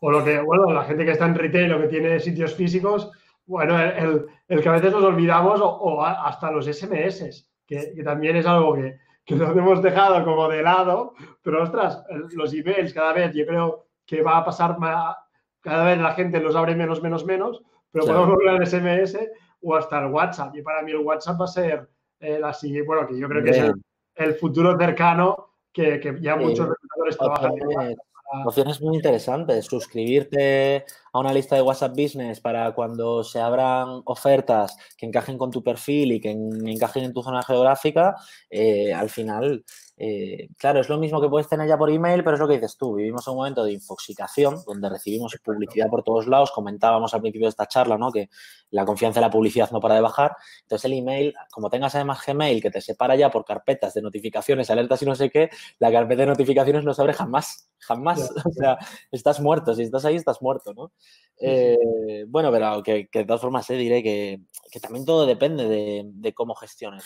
Porque ahora que decía lo de notificaciones, nosotros, por ejemplo, te lo contaba el lunes en, en HR Afterwork, eh, los eventos, uno de los canales que utilizamos para promocionarlos, porque esto me sirve para hacer un apunte, que es que, insisto, lo hablamos tú y yo muchas veces, el marketing, una vez de marketing, es lo mismo hacerlo para una comunidad que para producto, que para empleo, porque, por ejemplo, en HR Afterwork aplicamos todo lo que hemos hablado hoy, pues lo aplicamos para construir una comunidad sin ánimo de lucro, eh, donde la gente pueda compartir conocimiento, pero las herramientas son las mismas. Hacemos email marketing, tenemos una web con un CMS, hacemos eventos, que también es algo muy de marketing, aunque no sea digital, ¿no? Em, y siempre me ha sorprendido mucho que en HR Afterward, te lo decía el lunes, la tasa de apertura del emailing está por encima del 70%, que es una barbaridad. Quiere decir que de las mil, personas que hay en comunidad que les mandamos un comunicado que a la mayoría les entrará en la bandeja de notificaciones, esa que nadie abre en Gmail, la gente ve HR Afterward y, joder, 700 pues de 1000 eh, van a abrirlo. Y eso también tiene que ver, pues eso, pues con que al final, eh, aunque estemos infoxicados, si la confianza en un proyecto, en un producto, en una marca es sólida, pues todavía queda margen, ¿no? Pero, pero estoy contigo con lo del WhatsApp, porque al final es lo que consultamos. Bueno, y lo, que dices tú, eh, yo creo que al final es, eh, o sea, uno, la personalización. Yo creo que cuando menos sienta que soy parte de un montón, más te voy a abrir los mails, más te... Y también hacerlo relevante, o sea, lo que decías tú del asunto, ¿no? También, pues cuando estaba en proyectos que tenían una base de datos grande, hacíamos mucha segmentación, pues que el asunto lo leías y te hablaba a ti. O sea, el rollo, ya sé que me lo han personalizado, pero y que no es el hola Tony, sino es, eh, mira tu perfil, he visto que te gusta esto, esto, esto, por tanto te recomiendo esto por esto. Claro, la gente dice, pues sí, soy yo y me interesa y pincho, porque al final a veces abren, vale, no, ¿cuánto ratio de clic? Lo que decías tú, he visto campañas de reclutamiento de 60, 70% de aperturas y más de un 30 de clic, un 30 de clic, o sea, yo con una de marketing manejaba un 4, un 5. Claro. ves, un 30 y, pues claro, es súper segmentado, entonces yo creo que es como la, la mentalidad del account-based marketing, ¿no? Que es segmenta y ve al, al detalle para cada una de las personas. Lo mismo cuando hacemos emails, que para muchos headhuntings es cuánto, cuánto ratio de respuesta tienes de los emails. Ostras, eh, tienes que conseguir llegar a 100. y si no 100, porque evidentemente es muy difícil, casi, o sea, algo 80. Porque si tienes un 20, que a veces me encuentro clientes que tienen un 20. Son 20 quiere decir que tu mensaje eh, lo siento, no es nada relevante, nada. Es que ahora que hablas de los emails, es un mundo, porque es que eh, cómo el ir personalizando y guardándote plantillas para, cuando haces emails en una red social de empleo, donde sea, eh, o profesional, es brutal como cambiando los conceptos y cambiando palabras sueltas. O sea, no estamos hablando ni de volver a redactar un texto entero, sino de cambiar palabras sueltas y decir, en vez de poner esto, Mira, lanzo un tip para la, audiencia, ¿vale? Algo que, funciona súper bien. Cuando tú lanzas un email y en el propio email, aparte de presentarte y de hablar con cercanía y todas estas cosas que ya todos sabemos, ya en el propio email estás pidiendo que te faciliten un número de teléfono y un email para poder tener, y aquí viene el tip, una breve charla distendida, que no sea una entrevista, sino solo una excusa para conocernos y que te pueda explicar las oportunidades que podría haber. O sea, cuando esquivas a lo bestia el concepto de fijamos una fecha para una entrevista, te contestan al momento, al momento, porque la gente ya no está nerviosa, porque dice, oye, mira, pues vamos a hablar informalmente, pero que esto no quita de que luego me van a llamar otra vez para una entrevista que ya me prepararé. Pero como sientan que les estás planteando de golpe mm, concertar una fecha para una entrevista, sin que hayan tenido la oportunidad de hablar contigo un momento, pero te puede bajar un 20, un 30% o te puede incrementar un 20 o un 30% el mero hecho de decirle a un candidato, oye, eh, que nos damos una llamada rápida para, con las palabras adecuadas, ¿eh? pero una llamada rápida para explicarte las posibilidades que podría haber dentro de la compañía y dejarle claro que no es una entrevista, sino una charla informal, así tal cual, aumentáis un montón la tasa de apertura, lo cual nos dice mucho de que, de que hay mucha gente que siente aprensión a sentirse evaluada y es lo más normal del mundo. Entonces, pónselo fácil desde el principio con estas comunicaciones para que no sientan que los estás evaluando, que sea como, oye, creo que tengo algo que te puede interesar, hablamos y sin compromiso. Ya, pues yo también, ya que estoy, daré otro tip, que es normalmente lo que trabajamos en las formaciones, de no hacer texto y enviar vídeos. O sea, enviar vídeos tuyos explicando la posición y explicando por qué esa persona, o sea, siempre es un poco lo del libro del, del, Carnegie de cómo influenciar en las personas y hacer amigos, que lo recomiendo a todo el mundo, que es un clásico, que es decir, no hables de lo que tú quieres. Y esto lo digo siempre en ofertas, en todo lo que hacemos con la metodología inbound, es no hables de tú, tú no hablas, es qué gana la persona que tienes delante, qué beneficio hay, por qué él te quiera contestar, qué gana él. Entonces, cuando le expliques la posición, explícale en qué gana él, por qué él debería querer hablar contigo. No, ah, quiero conocerte porque tengo yo una oferta. Claro. Nunca te has puesto él en el, en el, centro. No, la persona quiere ver qué gana él. Entonces, escribe, pero si no, si no quieres escribir, grábate un vídeo, que hay aplicaciones como Loom, donde te puedes presentar al candidato y le dices, hey, he visto tu perfil, me encaja esto, ¿por qué no hablamos, como dices tú, nos conocemos y así vemos si hay feeling y también te puedo explicar un poco mejor nuestra empresa y si encajarías con ella? Claro, la gente, ¿cuánta gente ha recibido? ¿Cuántos de vosotros habéis recibido un vídeo de un recruiter presentando su oferta? Claro. Mira, pues, pues con la misma, otro, otro tip más, ya que estamos de, y este vale tanto para, para, los que son recruiters como para los que venden o son marketeros de producto, que es eh, no nos pasemos insistiendo al que está pasando de nosotros, que sus razones tendrá, ¿vale? Que eso es un clásico, ¿no? Eh, supongo que todos os habrá pasado esa cadena de emails que, que, recibes uno y otro detrás después de haberle dicho, oye, mira, perdona, que no me interesa. Eh, ya pasé con un candidato como con alguien que te quiere vender algo, que es como, pero no te das cuenta de que a lo mejor no me interesaba en este momento y te he dicho, en este momento no tengo, no estoy buscando un cambio laboral o en este momento no tengo ventanas de oportunidades abiertas para incorporar un proveedor como tú en mi pool, etcétera y tal, da igual, te están dando una justificación, te están explicando en este momento no. No insistamos. Gracias y quedo a tu disposición. Si te contestan, no tiene ningún sentido. O sea, claro, pero pasa mucho, ¿eh? Y, con los candidatos lo mismo, porque a veces nos, a veces tenemos la sensación de que tenemos ahí al candidato perfecto y que tenemos que convencerlo y es como, démosle aire, que el candidato que hoy no está interesado, quizás dentro de dos años puede ser un nuevo candidato, pero si lo quemamos ahora, eh, agobiándolo y diciéndole que no, que sí, mira, que hablamos, que te tiene que interesar, al final se va a llevar una, un disgusto, porque la persona no va a estar cómoda. Entonces, ni para unos ni para otros, al final hay que, hay, que insistir más. Y, al final también es lo que decía yo, que, no es que tú le tengas que convencer, a veces es una conversación. Yo, yo, les digo, ostras, ¿qué quiere saber ese candidato? Igual envíale un PDF también mostrándole la cultura a la gente de Haití ostras, queda un, PDF con la gente de marketing o con Canva explicando las herramientas, explicando el día a día, explicando, y se lo mandas. Dime, ya te envío. O sea, dale ya todas las herramientas o le enlace a la página. Toda la información de antemano, la que sea posible. O sea, es, es, como lo típico, ¿no? Es como esta mentalidad de decir, no, ya cuando venga entrevista, presencial, ni siquiera ya, ya, ya, le explico cómo trabajamos, no vaya a ser que lo cuente por ahí, ¿no? Que esto es un clásico de, de empresaurio. Y es como, pero no, pero vamos a ver, cuanto a más información le puedas dar de antemano y como tú bien dices, eh, en función de tus recursos más elevado o menos, si no puedes mandarlo a maquetar, te lo montas en Canva, si no se te da bien el diseño, te grabas un vídeo. O ya si nos vamos a lo más tal, pues tío, le haces un, un email muy detallado con todo lo que tiene que saber, pero que al final cuando una persona llega a una entrevista contigo, que tú le hayas ayudado a argumentarse, porque tú ya te has abierto antes y que se lo pones más fácil para que ese candidato, si está interesado en ti, eh, pues pueda convencerte de que es la persona adecuada, no está mal. O sea, es que no estamos aquí para hacerle a la gente, ¿no? Como a ver este qué tal improvisa, ¿no? O sea, la mejor improvisación es la improvisación preparada. Entonces, eh, al final tenemos que ser muy, muy transparentes, pero porque vamos a comprobar, y vuelvo a lo que decía antes, pequeños test, pequeños pilotos, probar a hacer esto, a darle a, los candidatos y las candidatas cuanta más información de antemano mejor, descubriréis que hay gente que por darles mucha información ya no quieren seguir en el proceso, no pasa nada, eso es bueno, estamos ahorrando tiempo, o sea, tengamos la mentalidad de que, tener menos candidatos no tiene por qué ser malo, que lo que tenemos es que tener los justos y, de los que nos interesan, de los que nosotros les vamos a interesar, que somos los que nos interesan, ¿no?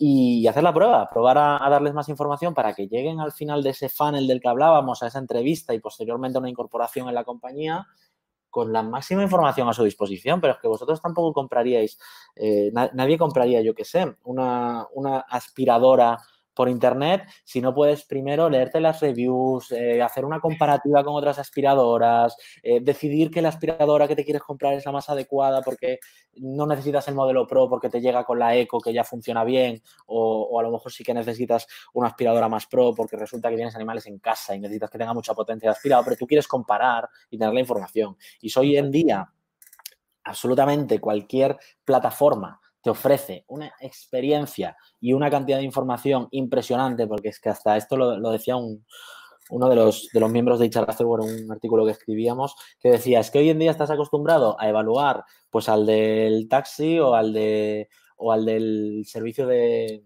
o al del, Uber o lo que sea, en cuanto te bajas, en cuanto te llega el rider con la cena, eh, también lo estás evaluando, eh, sales del aeropuerto y te preguntan una máquina con carita triste, mediana o enfadada qué tal está el baño, entonces es como, ¿cómo no vas a evaluarlo todo? Entonces, pónselo fácil, si es que es tan sencillo como ponerlo fácil. y, poner un poco el, sentido común, o sea, lo que yo muchas veces hago el paralelismo con ligar. Digo, lo que, ¿a qué no conoces a alguien y la primera vez ya le estás pidiendo una cita y el teléfono y verse que la gente diga, eres un stalker, ¿sabes? Yo, pues tampoco lo hagas como con el pretexto de, vender o de reclutar. Entonces sería exactamente lo mismo. Y aquí es lo que decías tú, el papel del employer branding a veces no solo es para atraer talento, es para, ostras, te muestro en mi Instagram cómo es el día a día, te muestro en mi página de empleo cómo es mi cultura. Y lo utilizamos como si fueran flyers para enviar a la gente, para convencerlos de trabajar con nosotros para que hagan el trabajo para nosotros. No que yo se lo tenga que explicar, que tengo que esperar a que venga a la oficina para que vea lo chula que es la oficina. Ostras, no lo puedes mostrar online, Entonces, porque al final yo creo que ahora lo que va a pasar es que lucharemos todos para captar atención. Todos estamos luchando para captar atención. Estás en Instagram, Hay mucho ruido, claro. quieres captar atención. Muestra, muestra, muestra cómo eres, muestra cosas. Solo publicando ofertas de texto de siempre no vas a, convencer. Y, además que hoy en día, con muy poquitos medios se pueden hacer cosas muy chulas. O sea, que es que el que más y el que menos tiene un teléfono móvil que puede hacer unos vídeos espectaculares, unas fotos espectaculares, eh, que puedes crear contenido muy fácil. En, el ordenador puedes eh, editar vídeo con muchísima facilidad, puedes hacer grafismos en programas. Comentabas antes, por ejemplo, Canva para hacer eh, virguerías que antes solo el que sabía de Illustrator podía hacer y que ahora cualquiera con cuatro plantillas puede hacer algo muy chulo. Y dices, claro, a todos nos gusta hacer las cosas al máximo nivel, pero a lo mejor no tienes preso para ello. Oye, pues vete a soluciones sencillas y hoy en día es muy fácil. La clave, pues lo decíamos antes, eh, la clave es el análisis para tener muy bien, si tú tienes muy identificado dónde puedes aportar valor, cuál es tu candidate persona, eh, dónde están las necesidades de la compañía, qué te está funcionando y qué no, lo demás las acciones tendrían que, salir solas. Es decir, si tu análisis es bueno, el interno y el externo, y tienes definidos tus candidatos persona y tienes definido un poco eh, cuál es el, lugar hacia el que quieres desplazar las cosas para que los indicadores mejoren, luego las acciones aparecen solas. Eh, otra cosa, otro, otro tip ¿no? de estas cosas que suenan muy, muy manidas, pero que lo creo de verdad si, las, si en un plan estratégico las acciones no se te ocurren como churros, no se te ocurren solas, de esto que dices, hoy podríamos hacer esto y podríamos hacer esto y esto otro, es que la estrategia está mal definida, es que no has hecho un buen análisis. Porque si tú defines bien la estrategia cuando haces el análisis, las acciones tienen que brotar vamos, la inspiración tiene que fluir sola, porque el análisis está dado. Claro, si tú después de la, estratégica, de la estrategia dices, oye, ¿y ahora qué palancas activo? Ostras, pues no sé, mal vuelve a la estrategia que está mal hecha, porque con una estrategia bien hecha las acciones salen solas y se te ocurren fácil. Y David, para terminar, si te parece, porque ya, me pensaba que nos, que nos, que nos emocionaríamos, eh, un ejemplo o una campaña o algo, una acción de HR marketing de la cual te haya sorprendido el resultado o digas, guau, me encantó o, te ha petado la cabeza, que, aunque sea que no la has hecho tú, o sea, una que nos puedas contar para ver también la, potencia o, la, efectividad del HR marketing? Mira, os pues os pongo varios ejemplos, ¿vale? Os pongo una que, joder, yo creo que no es una mala campaña, ¿vale? os voy a poner una de, un sentimiento que tuve yo como de, de, que me supo a poco porque me esperaba mucho más, ¿vale? Por ser quien es. El caso del que estoy hablando es Netflix, ¿vale? Netflix tiene una inversión en employer branding brutal a nivel mundial. Es uno de los, digamos que es uno de los de los, de los grandes actores que están marcando la tendencia, que te vas viendo pues cómo su Head of Employer Branding eh, pues está todo el día, que sin el Talent Connect, en el tal, explicando lo que hay que hacer, al final con conceptos muy básicos, pero que bueno, que están ahí porque tienen una muy buena inversión, ¿no? Y tú dices, joa, la, la gran productora por excelencia de contenido en streaming a día de hoy mundial, pues yo me esperaría que tuviera una campaña a que se me quedara la boca abierta, ¿no? Y sí que están generando muchísimo contenido, eh, podéis buscarlo por ahí, ¿no? En, internet lo encontráis fácil. Creo que tienen un portal de empleo muy bien hecho, es decir, creo que bajan de un concepto que han identificado muy bien, pero creo que están sacando acciones como churros que no me transmiten nada. Es decir, están haciendo como muchísimo vídeo porque tienen músculo para hacerlo, pero me transmiten poquita cosa. Que ojo, por eso digo, ¿eh? No quiero decir que sea una mala praxis, están haciendo las cosas bien, o sea, están haciendo las cosas bien pero me supo a poco porque dije, es Netflix, quiero decir, joder, que, que algunos que trabajamos en otros sectores, pues tengamos que sufrir, sufrir sangre y sudor para conseguir transmitir un poco o emocionar un poco con algo tan difícil como es hacer, al final casi todo se basa en hacer testimoniales con empleados, con un formato, con otro, pero todo va de contar historias de personas y eso da el margen que da. Quiero decir, no, no puedes hacer ciencia ficción porque entonces no suena creíble. Y, cuando haces employer branding todo tiene que ser creíble y eso hace que el margen que te da es el que te da. Pero, pero con estas campañas que os digo de Netflix, que las podéis buscar por ahí, ni me terminan de, de sonar 100% creíbles, porque dices, vale, por detrás hay una producción muy bestia, o sea, se nota que le han metido recursos y eso hace que sea menos creíble, pero al mismo tiempo tampoco me han conseguido tocar la fibra. O sea, yo ya, Netflix ya me pareció una buena empresa para trabajar antes por otras cosas, pero esto no, no me ha inspirado especialmente, ¿no? Me parece un caso digno de, analizar porque además tienen mucho contenido y es difícil encontrar empresas que tengan tanto contenido de employer branding, porque al final siempre somos como el primo feo, ¿no? La parte de employer branding que vas generando, vas haciendo cosas, pero nada que ver con lo que se hace a nivel de producto. Producto siempre hace muchísimo más, ¿no? Eh, y creo que el caso de Netflix es interesante de ver y, y nos puede sacar ideas y yo invito a la gente a que además lo vea con ojos de pensar, bueno, esto está bien, pero creo que se podría hacer todavía un poco mejor y entonces os van a ocurrir ideas buenas. Y luego hay otro caso que para mí es el referente por excelencia porque además no hacen ruido, que creo que es la clave, que tú tengas la percepción de que un sitio es un buen lugar para trabajar porque te ha llegado, está claro que eso está gestionado, pero que no sean ruidosos, que no sean intrusivos, ¿vale? Que es Google, ¿vale? Que Google obviamente eh, tiene eh, la fama que además, si habláis con cualquier persona que haya trabajado en el universo Google, os dirá que es real, pero han hecho acciones tan sutiles, ¿no? Como por ejemplo, su ex vicepresidente de recursos humanos, Laszlo Bock, claro, a ver, Google tiene el músculo para hacer las cosas bien, tienen pasta y, son muy conscientes de que necesitan muy buen talento. Pero, pero el Laszlo Bock, por ejemplo, eh, cuando escribe el libro Work Rules, que es un libro de cabecera que se lo recomiendo a todo el mundo para aprender sobre cultura empresarial en general, claro, es un libro tan bueno y explica las tripas de Google tan por dentro que tú no, no da otra cosa que más para que se corra el rumor de que Google es un, buen lugar donde trabajar porque te lo están contando destripado y te están explicando caso a caso y hablas con cualquiera de Google y dices, esto que hay aquí en este libro es verdad y te dicen, sí, esto es así, ¿no? Y esto pues luego veréis los típicos, las típicas noticias en prensa que se han hecho virales que tienen que ver con Google, ¿no? mítico de, el director de recursos humanos de Google dice que no sé qué, todo parte de escribir un libro, es decir, decidieron hacer un contenido sobre el cual se, se articulaba todo, ¿no?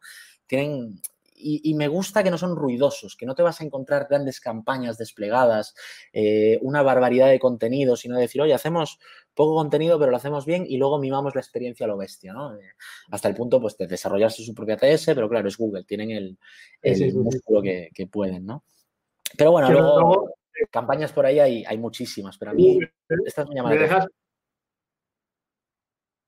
que luego Google, al principio todo el mundo decía, es que las oficinas de Google, ya ahora ya ha pasado la cultura, porque antes yo cuando tenía amigos trabajando en Google me decían, sí, tenemos piscina en la oficina, tenemos eh, una sala para tocar la guitarra, pero no voy a la piscina ni de casualidad. Entonces, ¿qué ha pasado? El, que mucha gente se ha quedado con ese postureo, como que es lo que atrae a la gente. Yo creo que ahora cada vez más lo que atrae a la gente es cómo se trabaja la cultura de la empresa y no los perks que me ofreces de si es la oficina chula o no. Es que han apostado a lo ahora, ¿no? pese a que había todo eso, ¿no? Como decía, dice de hecho Laszlo, el, autor del libro este que te digo, el que fue el director de recursos de Google, él dice, cultura no son lámparas de lava, ¿no? O sea, como quien tener piscinas o que la oficina sea muy chula y tal, eso no es cultura, cultura es otra cosa.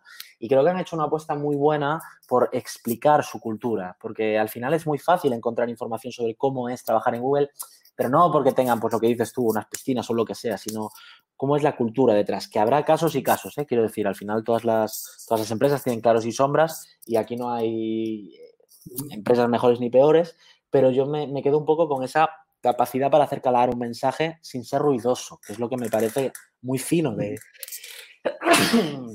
es lo que me parece muy fino de... Gracias. Es lo que me parece muy fino de Google, que no es que sean ruidosos, sino que el mensaje como que va calando y tú no sabes por dónde te has enterado, pero tú sabes que Google tiene fama de ser un buen lugar para trabajar, ¿no? Y no sabes por dónde te ha llegado, pero te ha llegado. Entonces, para mí eso tiene un nivel de finura y de diseño de mensaje, porque además no es casualidad, ¿eh? ellos se han esforzado porque este mensaje cale.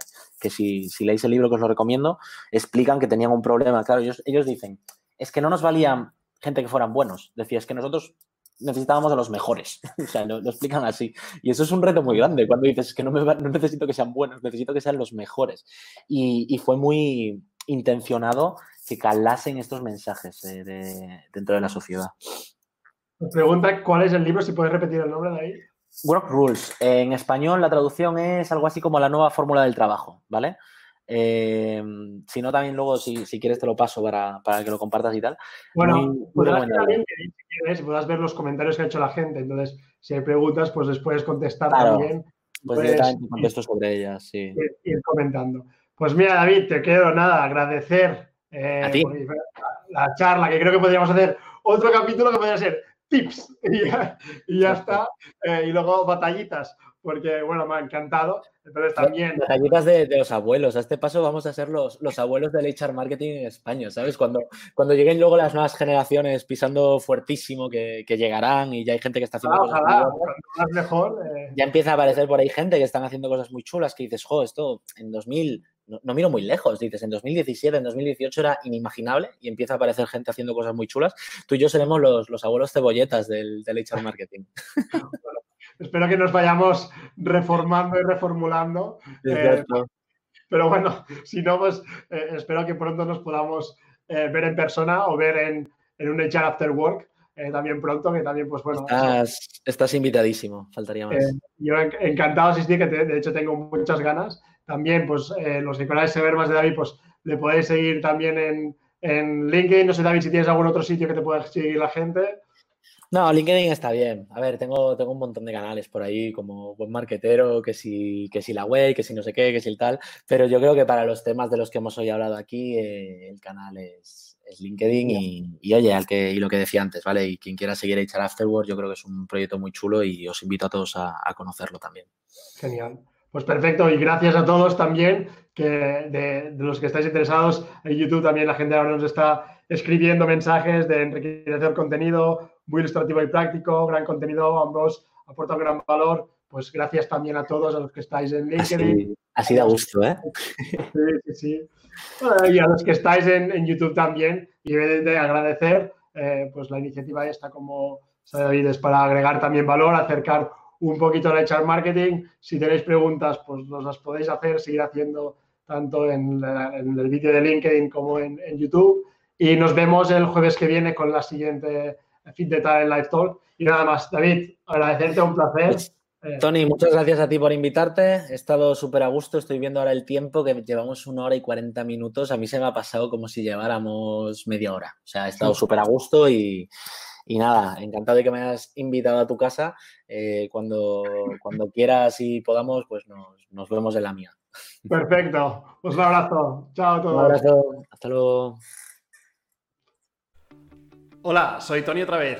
Y antes de que te vayas, un par de cosillas.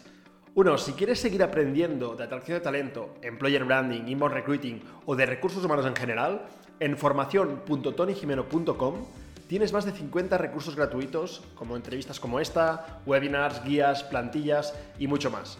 Recuerda, puedes acceder a todos esos materiales de forma gratuita en formación.tonyjimeno.com. Y segundo, si quieres formarte o formar a tu equipo sobre estos temas, me puedes escribir sin problemas para hablar de tus objetivos y tus retos en mi página web, porque hago formaciones in company y también consultoría para poderte ayudar a implementar las estrategias que necesites, conseguir tus objetivos y sobre todo resultados en poco tiempo. Para mí será un placer colaborar contigo. Y por último, si quieres seguir aprendiendo y no te quieres perder nada, puedes suscribirte a nuestra newsletter en tonyjimeno.com barra blog, repito, tonyjimeno.com barra blog, para recibir una vez por semana un email con artículos, posts y todos los nuevos recursos que lancemos. Si te suscribes, espero que la disfrutes y estamos en contacto y nos seguimos en LinkedIn. Que tengas un día genial y un feliz reclutamiento.